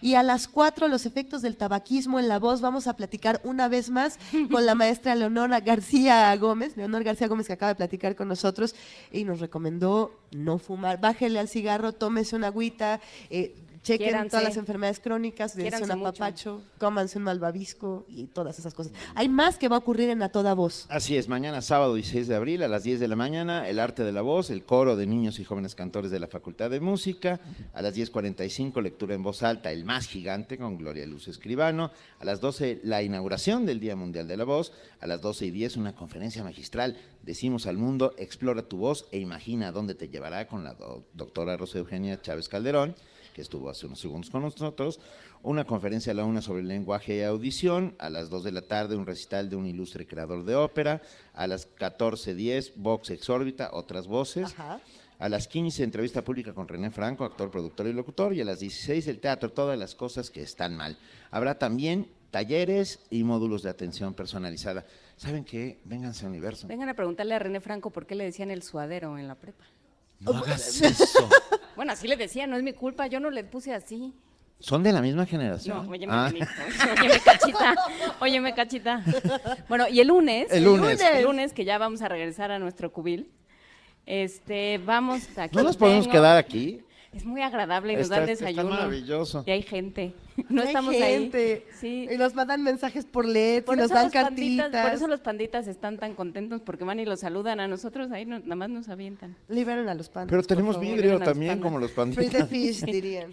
Pero bueno, vamos a hablar sobre el pigmento, cómo funciona el pigmento en el cuerpo, por qué se va, por qué viene, cómo, cómo opera. Ah, yo pensé que la pigmentocracia, pero esa es otra cosa. No, ¿verdad? esa es Ah, otra cosa más Ah, oscura, literalmente. Mucho más oscura. Eh, vamos a hablar con Salvador Camarena, como todos los lunes, y vamos a hablar también sobre Brasil. Este fin de semana va a ser importante para, para Brasil, para todo lo que está sucediendo. Eh, hemos estado platicando mucho del juicio de Dilma, de este intento de, de quitarla del poder, y bueno, ¿qué, ¿qué opina de un lado y del otro la sociedad brasileña? Vamos a platicarlo aquí el lunes. ¿Podemos seguir machacando con Telesur? O sea, podemos intentar una Sí, vez porque más nadie nos ha hecho caso con Telesur y es un tema que tú has traído, ¿no? ¿Qué está pasando? ¿Por qué le quitan el... el ¿Y por qué la sociedad brasileña no reacciona ante lo de Telesur? Y es porque si no, te, si no me entero de lo que está ocurriendo, ¿cómo puedo reclamarlo? Y si Macri sigue apoyando que no se escuche Telesur y Telesur es quien estaba defendiendo a, a Dilma Rousseff, bueno, ya, e- ese es el Sí, tema del Argentina, lunes. Brasil, Telesur, todo eso vamos a platicar el lunes. Vamos a hablar, también es el Día de los Jardines Botánicos, vamos a hablar, por supuesto, del nuestro, de la UNAM, pero de todos los jardines, porque son importantes, porque aunque sea la, la- la naturaleza cautivada, nos gusta. Yo no voy a estar, voy a Mexicali, pero regreso el, el martes. Yo también voy a Mezcali, pero regreso el domingo. Perfecto. Yo aquí me quedo, así que nos despedimos. Vamos a cerrar con una cápsula, pero para despedirnos me, me gustaría hacer un brevísimo comentario de dos segundos. Eh, yo empecé aquí en Radio UNAM siendo guionista hace unos seis años más o menos y tuve el placer de compartir con todas las voces emblemáticas desde el otro lado, desde el lado de la producción y de aprender todo sobre ellas. ¿no? Realmente estos son mis maestros, son las personas a las que más quiero y agradezco por este trabajo de voz. Eh, lo, lo dijimos hace un momento, Margarita Castillo, Ruiz Montaño, Juan Stack, Tessa Uribe y vamos a cerrar con esta de María Sandoval a quien le mandamos un gran abrazo. Pero an- justo antes de irnos, larga vida a Radio UNAM, donde eh, todos los días eh, se hace un homenaje a la voz. Y gracias a todo el equipo de transmisiones. Por supuesto. Por Honorable supuesto, equipo de a toda nuestra Una producción, piedra, todo el equipo de un transmisiones, aplauso a todo el equipo y gracias a los compañeros. a los de- compañeros de vigilancia, los compañeros de la Dirección General de Divulgación de la Ciencia. Quienes están haciendo el streaming, gracias compañeros del Muchísimas streaming. gracias. Nos despedimos, nos escuchamos la próxima semana de 7 a 10 de la mañana. Esto fue Primer Movimiento. El mundo desde la universidad. The voice.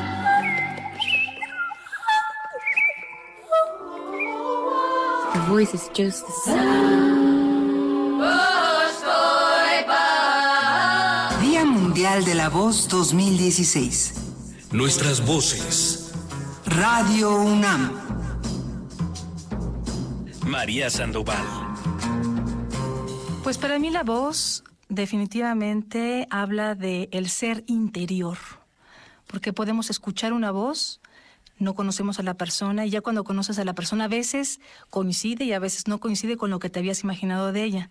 La voz, mi voz, me ha abierto un camino que yo jamás pensé y un universo que con el que jamás pensé convivir, vivir. A mí me gusta mucho la voz cantada y si tendría que nombrar alguna voz que me ha gustado, pues podría ser Eugenia León, que en un momento me, me gustaba mucho todas sus canciones y me conectaba mucho con su canto. Y también, por ejemplo, Amy Winehouse es otra voz que me encanta y que me conecta mucho con, con el interior y con la fuerza del universo. María Sandoval.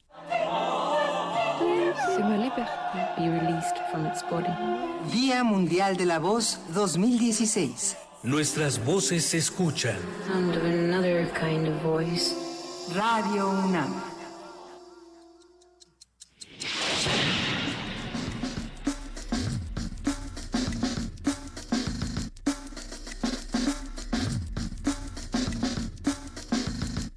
La Coordinación de Difusión Cultural de la UNAM y Radio UNAM presentaron Primer Movimiento.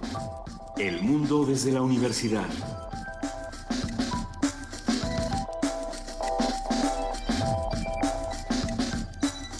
Coordinación de invitados Amalia Fernández y Miriam Trejo. Redes sociales Vania Nuche. Operación técnica Arturo González. Producción Frida Saldívar, Francisco Ángeles, Tamara Quirós y Silvia Cruz Jiménez.